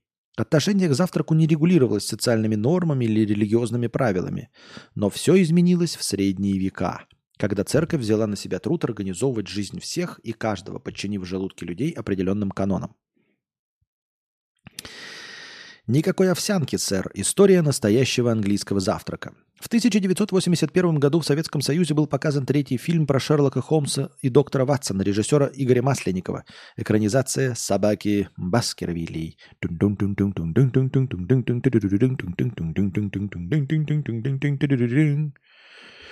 Чтобы подчеркнуть контраст американских замашек сэра Генри и традиционной английской жизни, Масленников, который писал сценарий к этой части, добавил сцены завтрака, состоявшего из неприятной на вид жидковатой серой овсянки. Фраза, сказанная дворецким Берримором «Овсянка, сэр», стала культовой, а овсянка осела в сознании советских людей как типичный английский завтрак. Масленников, конечно, не собирался вводить зрителей в заблуждение, да и от истины был не так далек. Во времена королевы Виктории овсянка действительно получила вторую жизнь, сама королева кормила ею своих детей. Овсяная каша предназначалась для детей, бедняков и больных. Под э, последнюю категорию сэр Генри как раз подходил, ведь его ум явно был в смятении из-за происходящих событий. Тем не менее, овсянка никогда не была традиционным английским завтраком. Самими англичанами утренняя трапеза зовется полный английский завтрак, full English breakfast, имеющим региональные вариации. Традиционный вариант состоит из яичницы, бекона или сосисок, жареных помидоров и грибов, черного пудинга, запеченных бобов и тостов. Это все, конечно, прекрасно, настоящий континентальный завтрак, да, но мне кажется, сколько же времени нужно потратить на приготовление такого завтрака? Бекон, яичница, вареные бобы, сосиски, поджарить помидоры, а также черный пудинг. Ну, это просто... Это завтрак, когда у тебя есть служанка, которая может все это приготовить. Как ты сам будешь это... Ты заебешься, блядь, такой завтрак готовить? Надо понимать, вино и хлеб по рецепту древних, кто знает, могли бы мы питаться этим сейчас. Ага, бы обдристались бы и сдохли. Возможно. Несмотря на название, англичане могут есть это блюдо в любое время суток. Часто его можно встретить в меню пабов. Однако в сознании западных людей яйца и бекон все равно ассоциируются с завтраком. И возникает вопрос, почему именно эти продукты? За ответом придется обратиться к средневековой католической церкви. Ведь именно она определяла, что и когда следует есть населению. Дошедшие э, до наших дней записи темных веков свидетельствуют, что церковь предпринимала все возможное, чтобы предостеречь людей от завтраков. На самом деле это имело некоторый смысл, ведь монархия проводила за столом сутки напролет, забывая о своих обязанностях. Впрочем, отказ от завтрака на аристократах никак не сказался. Ведь когда весь твой день – это одна нескончаемая трапеза, не имеет значения завтрак, это обед или ужин. Как и большинство человеческих наслаждений, обжорство и другие потворства плоти в средние века резко осуждались. Одним из главных правил был запрет на прием пищи перед утренней мессой. Считалось, что две трапезы в день более чем достаточно, а три и более было уже чревоугодием. Католическая церковь также запрещала прихожанам употреблять мясо большую часть дней в году, так как мясо – продукт репродукции и греха, ассоциировалось с сексом. Завтрак разрешалось же есть крестьянам, но только после утренней мессы, ведь им необходима была энергия для тяжелого труда. Параллели с древним миром проводятся сами собой, только теперь в жизни людей вместо осознанного приема пищи, исходя из собственных потребностей, присутствовал элемент Божьей кары за нарушение правил. Также, сатра... Также завтрак ели бедняки и дети. Старики и немощные, для которых значение имела каждая драгоценная калория. Имея главной задачей средневековой церкви Блять. Если главной задачей средневековой церкви было вывести таким образом из-за стола аристократов, то у нее отчасти получилось. Завтрак вышел из моды, как трапеза убогих, а на чревоугодников смотрели с презрением. Если кто и ел неположенный ему прием пищи, то помалкивал об этом. В 15 веке отношение к завтраку вновь начало разворачиваться на 180 градусов. В 13 веке завтрак, когда его ели, состоял из куска хлеба, сыра и пива. Анастасия, можно мне такие завтраки, как в 13 веке? Или как у египтян? Сыр, хлеб и пиво.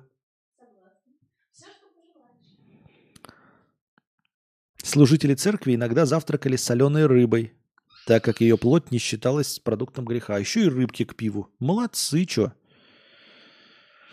Даже аристократы и представители средних сословий перестали стыдиться завтраков, когда пренебрежительное отношение все еще витало в воздухе.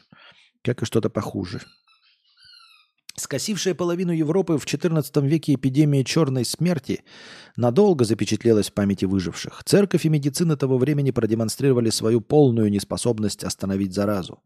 Было ясно, что нужно что-то делать. Поэтому, как грибы после дождя, начали появляться теории, связывающие завтрак и здоровье – Одна изобретательнее другой. Ну, наверное, не только завтрак и здоровье. Я думаю, какие только теории не появлялись, почему только завтрак.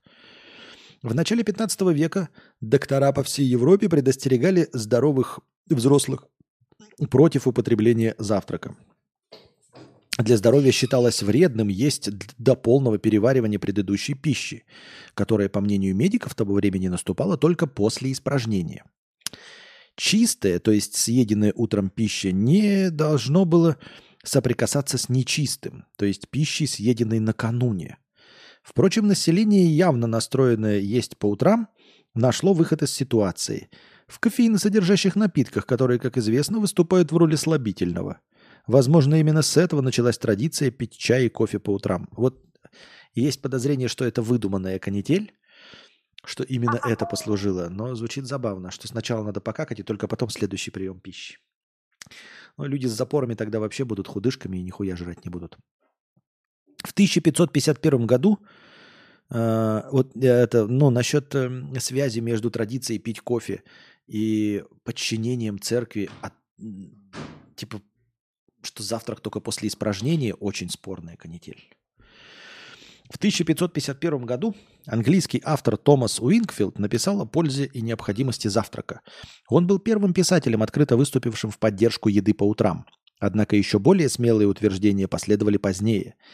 В 1589 Томас Коган высказался не просто о пользе завтрака, он писал, что пропускать утреннюю трапезу опасно для здоровья, ибо голодный желудок наполняется ядовитой жидкостью, Другой автор, Томас Моффит, одни Томасы, прикиньте, все три Томаса, уверял, что прекрасной альтернативой свежему воздуху для шотландцев станет хороший завтрак.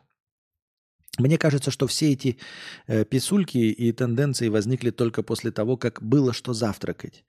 Мне кажется, вот, вот это все кофе, выдуманные ограничения, это все не причины, это все следствие. Мне кажется, что все очень просто – Пока люди нищие и им нечем завтракать, они придумывают ограничения какие-то. И сами себе пишут, что вот завтрак это не нужно, или завтрак это плохо, или завтрак противоречит э, религии, или еще что-то. А как только получ- появляется техническая возможность завтракать, то есть появляется еда, так сразу завтрак и полезен, завтрак самое важное принятие пищи в течение дня, завтрак всему голова, все вот это только от того, что есть или нет. Господи, что записка? Это мячик, что ли? Это мячик, да.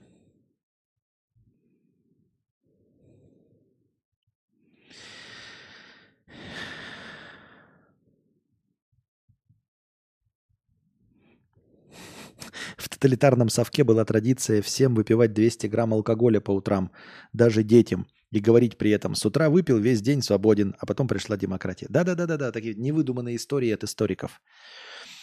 Андюкузя, 300 рублей. Зачем далеко ходить? Я приехал на свой родной вокзал с поезда в позднее время.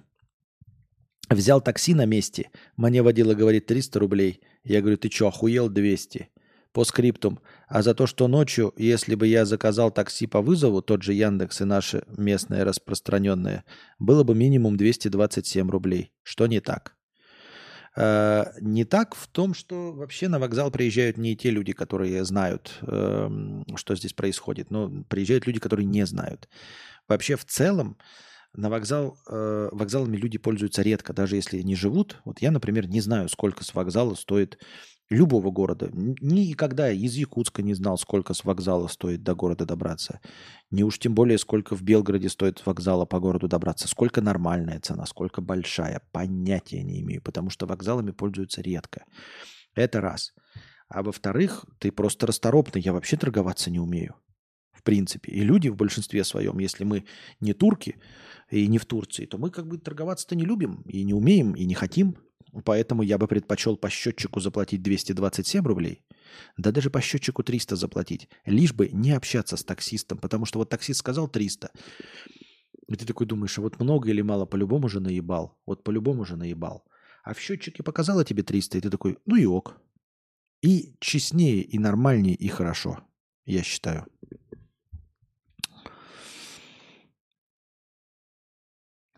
То были тяжелые времена для английской монархии – которая под регенством Кромвеля теряла популярность. В попытке вернуть народные симпатии аристократия сделала то, что повторит еще не раз на протяжении истории. Поделилась подробностями своей жизни с простым людом. В 1655 году впервые публикуется книга «Открытый шкаф королевы» неизвестного автора. Он включает три раздела. «Жемчужина практики», посвященный медицинским средствам, «Наслаждение королевы» кондитерским изделием и «Идеальный повар», в котором рассматриваются общие кулинарные рецепты. На титульной странице автор поясняет, что рецепты берут свое начало на кухне Генриетты Марии, жены короля Карла I. В книге упоминаются замысловатые на первый взгляд рецепты с узнаваемыми ингредиентами – беконом и яйцами.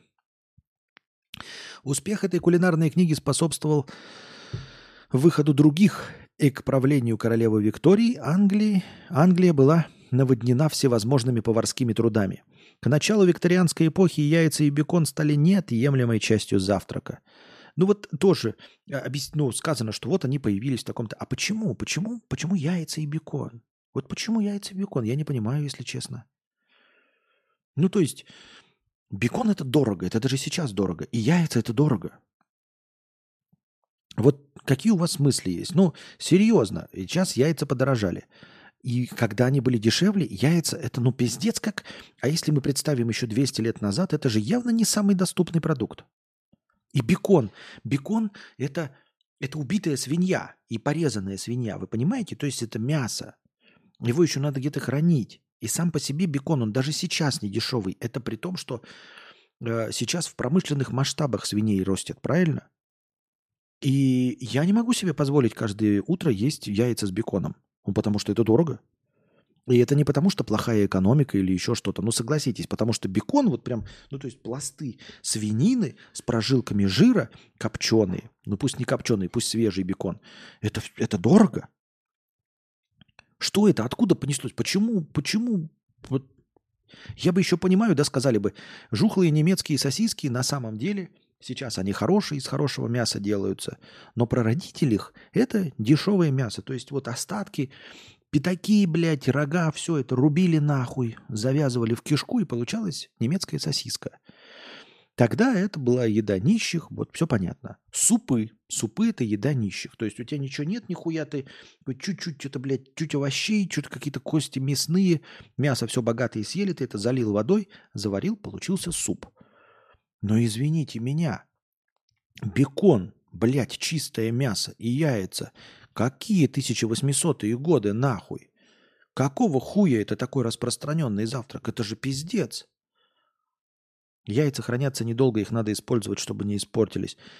И бекон, блядь. Это мясо. Это что такое? Почему это у вас самый доступный? Я мне казалось, завтрак вот должен начинаться. Первые завтраки были хлеб. Потом хлеб, блядь, с пивом, с вином. Окей, хлеб с солью. И постепенно росло, росло, росло. И там доросло до хлеба, э, блядь, ароматизированного чесноком. Хорошо. А тут в какой-то момент, в 1800 году, ребята, мы тут решили, что во всей Англии они там в говне все роются, блядь, бошки друг другу рубят, насилуют друг друга нахуй. Э, война каждые две секунды. И видите ли, у них стандартный завтрак, бекон и яичница. Нихуя себе, блядь. Анастасия, мы можем себе позволить, чтобы я каждый день бекон, блядь, ел на завтрак? И яичницу тоже нет. И яичницу тоже нет. Нихуя себе. А в Великобритании, понимаешь, нищие крестьяне, вот видела «Игру престолов»? Они, оказывается, все завтракали беконом и яичницей, блядь. Потому что яйца и бекон – нажористая еда, которая надолго насыщает. Да мало ли, что она нажористая. Она дорогая.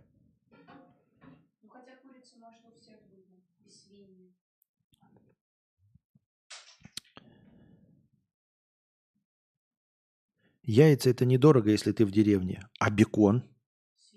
Ну что, не у всех же свиньи. Тут же говорится, что это абсолютный завтрак всеобщий. Ну, и ты убил свинью, и что, всю на бекон ее истратишь, что ли, блядь? Свиньи плодятся, ее баба И хоть жопу жу. С одной свиньи там тебе на полгода бекона. А холодильников-то нет? Короче, в умная Анастасия говорит, что свиней и яиц хоть жопой жуй. Именно сейчас поэтому их не хватает настолько, что мы не можем себе их позволить. Ведь у каждого крестьянина, блядь, в 1800 году свинья и курицы были, и настолько это сложные, блядь, эти, что сейчас-то мы их не можем триллиардами производить, чтобы они стоили хуй да ничего.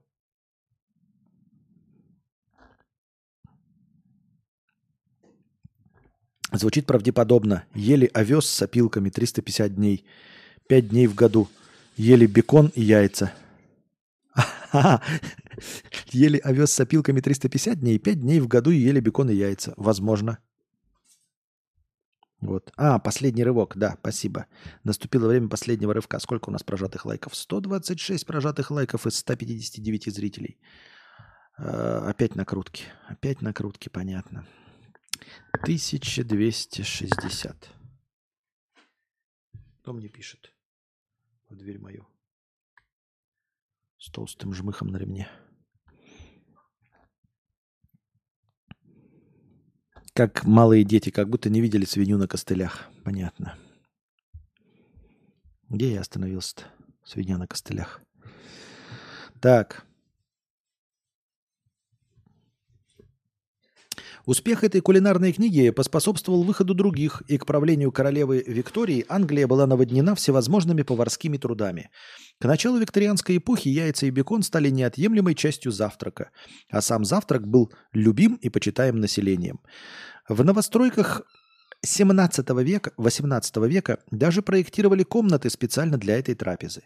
Врачи дружно решили, что завтрак полезен, и даже... Мы точно говорим о 18 веке, блядь?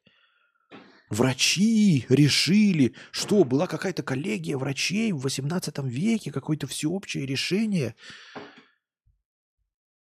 Вы так пишете, в новостройках 18 века проектировали специальные э, комнаты для этой трапезы. Новостройки 18 века? Тут вот, вот убирайте 18 век и пишите 2020 год. И я пойму, в новостройках 2020 года проектировали комнаты специально для завтрака. Врачи дружно решили, все подходит под 2021 год. Но под 18 век к концу правления Виктории полный английский завтрак приобрел известный нам сегодня вид блюда среднего класса. За 20 век произошло много изменений в рационе, большинство пришли из США.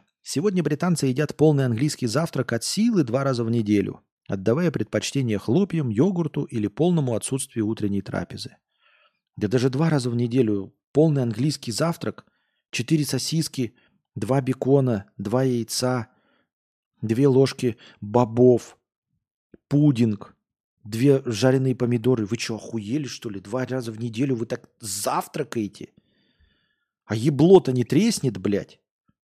Вы потом просто э, в конце вот этот жир, который на тарелке останется, вот так вот мажете по щекам, чтобы, блядь, трещины замазать, чтобы ебло не потрескалось.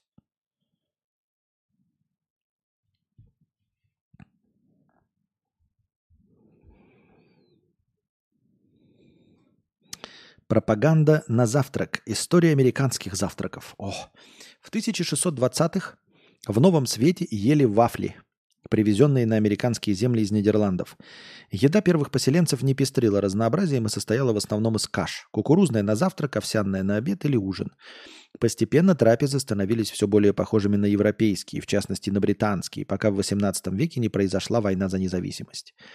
Подъем патриотизма, желание не иметь с британцами ничего общего и знаменитое бостонское чаепитие, казалось, навсегда отвратили американцев от чая. Однако исследования последних лет показывают, что в 21 веке все больше американцев ежедневно пьют чай. В 22 году больше половины населения выпивало кружку чая в день.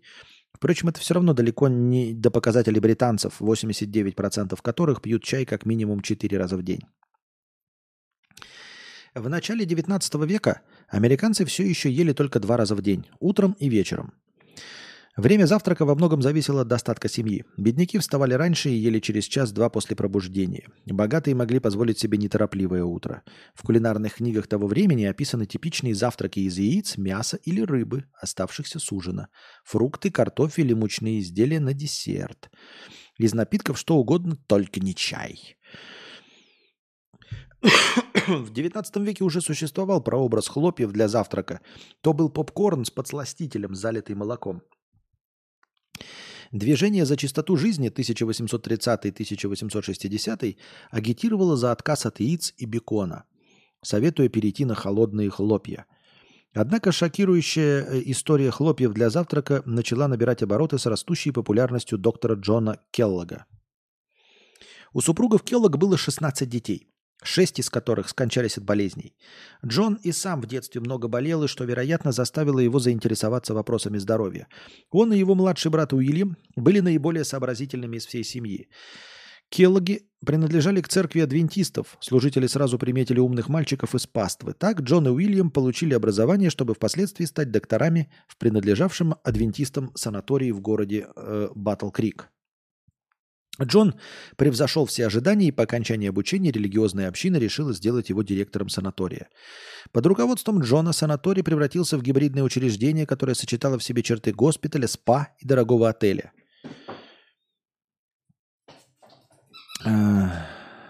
В Батл Крик он пропагандировал упражнения, в особенности дыхатель. Где-то вообще... Вот, этот, как его, ты, интересно, у тебя на стриме Тишенко сидит, как твой закончился, так начался какой-то дебош вообще. Сумасшедший. В Battle Creek он пропагандировал э, упражнения, в особенности дыхательные, гигиену, хороший сон и здоровую легкую усваиваемую пищу. Он запрещал пациентам употреблять спиртное, табак, кофеин и мясо. Все это кажется вполне логичным и приемлемым, однако на этом положительные качества доктора Хеллога заканчиваются. Джон Келлог был, мягко говоря, эксцентричным человеком, вернее, садистом и психопатом. В своем санатории он проводил эксперименты над людьми, прикрываясь прогрессивными методами лечения. Последние 30 лет жизни он посвятил популяризации евгеники, был соучредителем фонда лучшей расы. Так о чем речь идет вообще?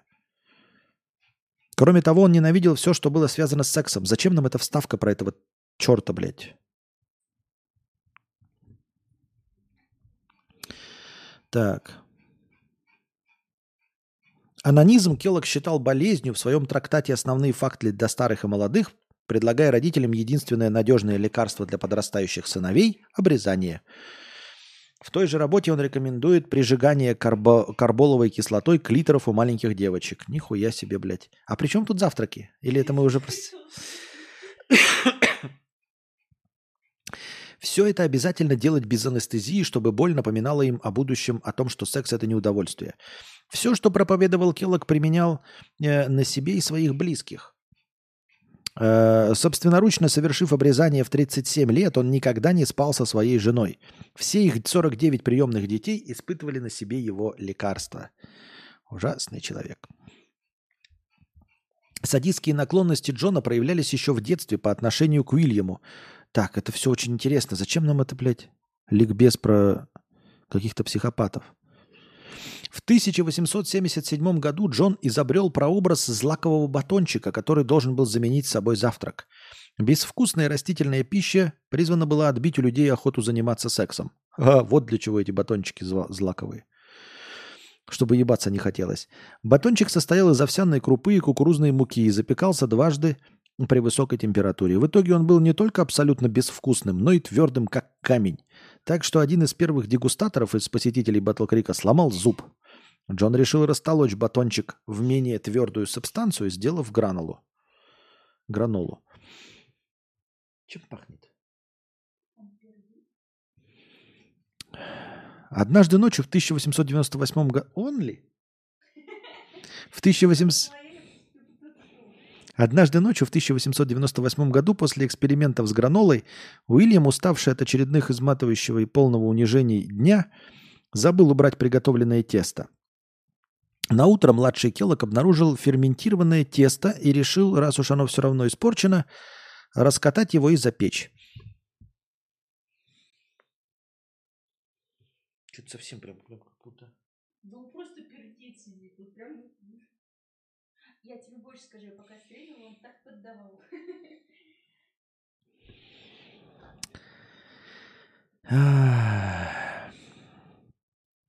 Ферментированное тесто я решил, раз уж оно все равно испорчено, раскатать его и запечь, чтобы посмотреть, что выйдет. Вышло очень даже вкусно. В следующий раз он использовал кукурузу вместо пшена и получил те самые хлопья для завтрака, которые известны нам. Почти не, почти. Не хватало только сахара. Изобретение хлопьев удачно совпало с поголовным несварением у американцев. В наши дни трудно распутать эту историю. Одни уверены, что эпидемия несварения была вызвана урбанизацией, переходом к сидячему образу жизни при сохранении объема завтраков – необходимого фермеру с тяжелыми визнагрузками. Другие предполагают, что ее изобрели фармацевтические компании, которые красочно описывали в газетах весьма размытые симптомы, такие как головная боль, тяжесть в животе и утомляемость. Так что они начали развиваться у впечатлительных людей. Так или иначе, Уильям не знал, как воспользоваться сложившейся ситуацией. Прирожденный бизнесмен стал Уильям знал. Прирожденный бизнесмен стал рекламировать хлопья как вкусный и полезный завтрак, который спасет от несварения. Джон, естественно, был против. Ведь завтрак не должен быть вкусным. Но Уильям, наконец-то уставший от брата-абьюзера, проигнорировал протесты Джона и основал, не без судебных тяжб с братом, в 906 году компанию по производству хлопьев, которая на сегодняшний день носит имя Келлок. Слушайте, тут отдельно про Келлога надо, наверное, лекцию делать, да? Тут отдельно потенциально интересная история. А мы не то читаем. Хлопья пользовались феноменальным успехом. Так. Пам-пам-парам, пам-пам-пам.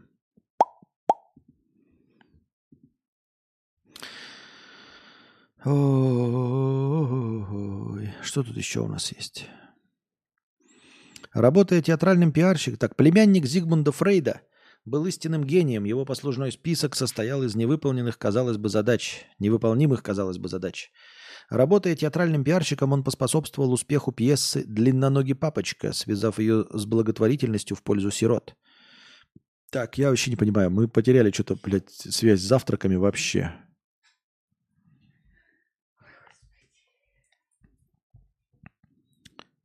История американского завтрака выглядит как повесть о пропаганде, начиная с чая, от которого призывали отказываться патриотов, заканчивая современным сахарным безумием. Все составляющие американского завтрака были навязаны обществу.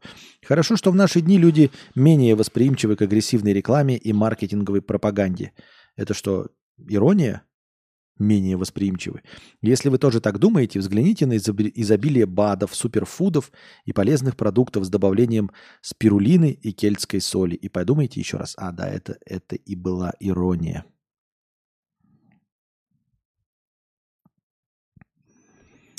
Так, слово о русском завтраке. По сравнению с Англией и Америкой, история русского завтрака выглядит скромно. У нас не было психопатов, изобретающих хлопья, чтобы отводить население от секса, или гениев маркетинговой манипуляции. Даже церковь, казалось, оказывала относительно малое влияние на утреннюю трапезу, если не брать во внимание пост. Отношение русского человека к завтраку на протяжении истории было максимально приближено к модели древнего мира. Завтракали те, кому это было нужно. Первое упоминание русского завтрака в письменных источниках относится к XII веку и встречается в слову о, полки, о полку Игореве.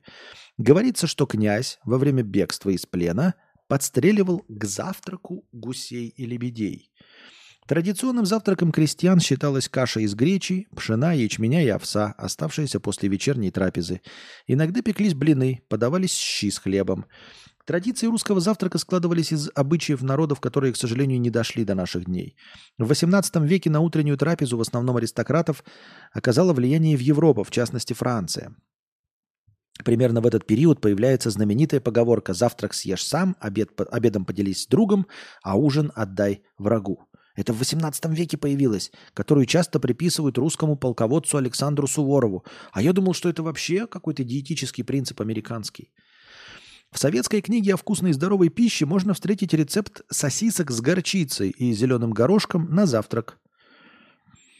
Такое блюдо вызывает недоумение у иностранцев, ибо напоминает микс английского завтрака с немецким блюдом с минимальным количеством ингредиентов. У ностальгирующих по Советскому Союзу его вид вызывает теплые чувства, которые поколение, выросшее в современной России, едва ли разделит.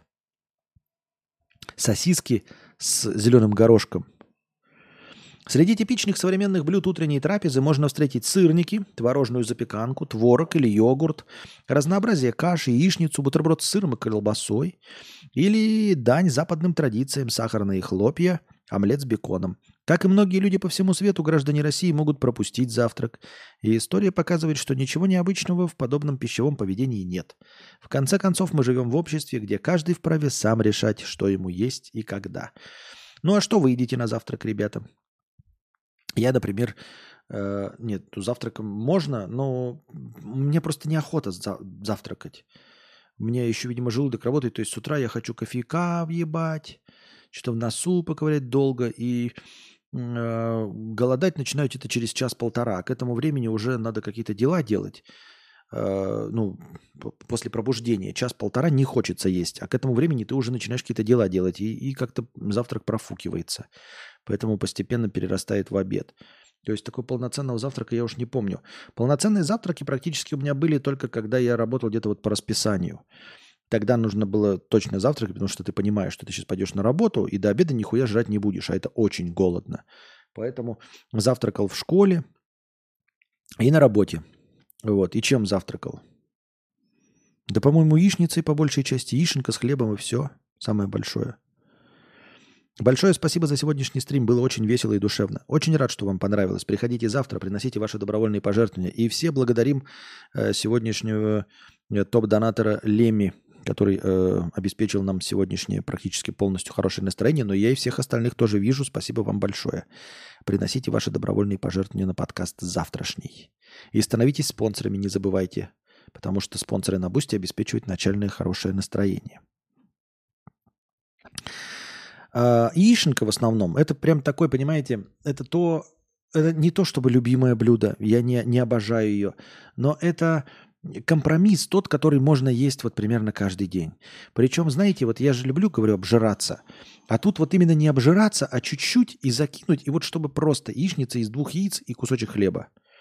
И это все. И больше нет. Не с помидорами. Я никогда не любил п- яичницу с помидорами или там омлет с помидорами. Тем, те- те- терпеть не мог. Ну, то есть не терпеть не мог, а просто не понимаю, зачем там помидор нужен, нахуй он упал там вообще. Вот на своем стриме будете раз рассказывать, это понятно. Э, Поэтому я и говорю, я не любитель яиц, а это просто универсально то, с чем можно мириться годами, каждый день. Вот с этим можно мириться годами. Я вот, например, люблю хлопья с молоком. Вот прям люблю хлопья с молоком. И люблю хлопья cornflakes, которые не сладкие. Запомните, есть cornflakes, э, я не знаю, как сейчас, красная пачка, синяя пачка и оранжевая пачка. Красная пачка – это та, что нужна, она без сахара. Синяя пачка – это просто хлопья с сахаром. Оранжевая пачка – это хлопья с медом. А нужна именно красная. Вот она без сахара и без меда. И вот такие самые стандартные хлопья без всякого сахара я люблю. Но, к сожалению, не готов ими питаться каждый день. Почему-то мне в какой-то момент они жестко вот так вот остопизживают, и мне нужно делать большой перерыв. Без сахара я так и не нашел хлопьев во Вьетнаме. Ну, как понятное дело, это же Вьетнам, блядь, там все с сахаром. Там даже орешки, которые соленые, они были с сахаром. И чипсы, блядь, сладкие с сахаром. И естественно, что хлопьев там без сахара быть просто не могло. И не было. К сожалению, надо будет здесь поискать. Яичница же вообще не чувствуется, что два яйца съел, что 20. Ну уж нет, извините меня. Желток и чистый холестерин. А если ты еще в масле жаришь, то тоже масло чувствуется. Не-не-не. Желток, чистый холестерин. Я на третье яйцо, у меня начинает уже отрыгиваться вот этот вот яичный. Не-не-не-не-не. Два яйца. А пробовал с помидорами не нравится? Пробовал с помидорами не нравится. Конечно, лучше помидоры сахаром посыпать, а позвонить по мышке. Да чем вот этой вашей хуйней заниматься.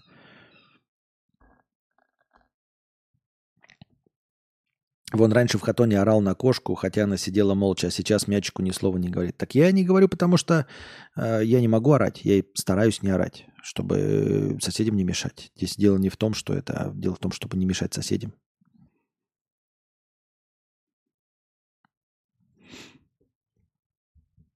Так что вот. Ну все, дорогие друзья, на этом мы заканчиваем наш сегодняшний подкаст. Надеюсь, вам понравилось.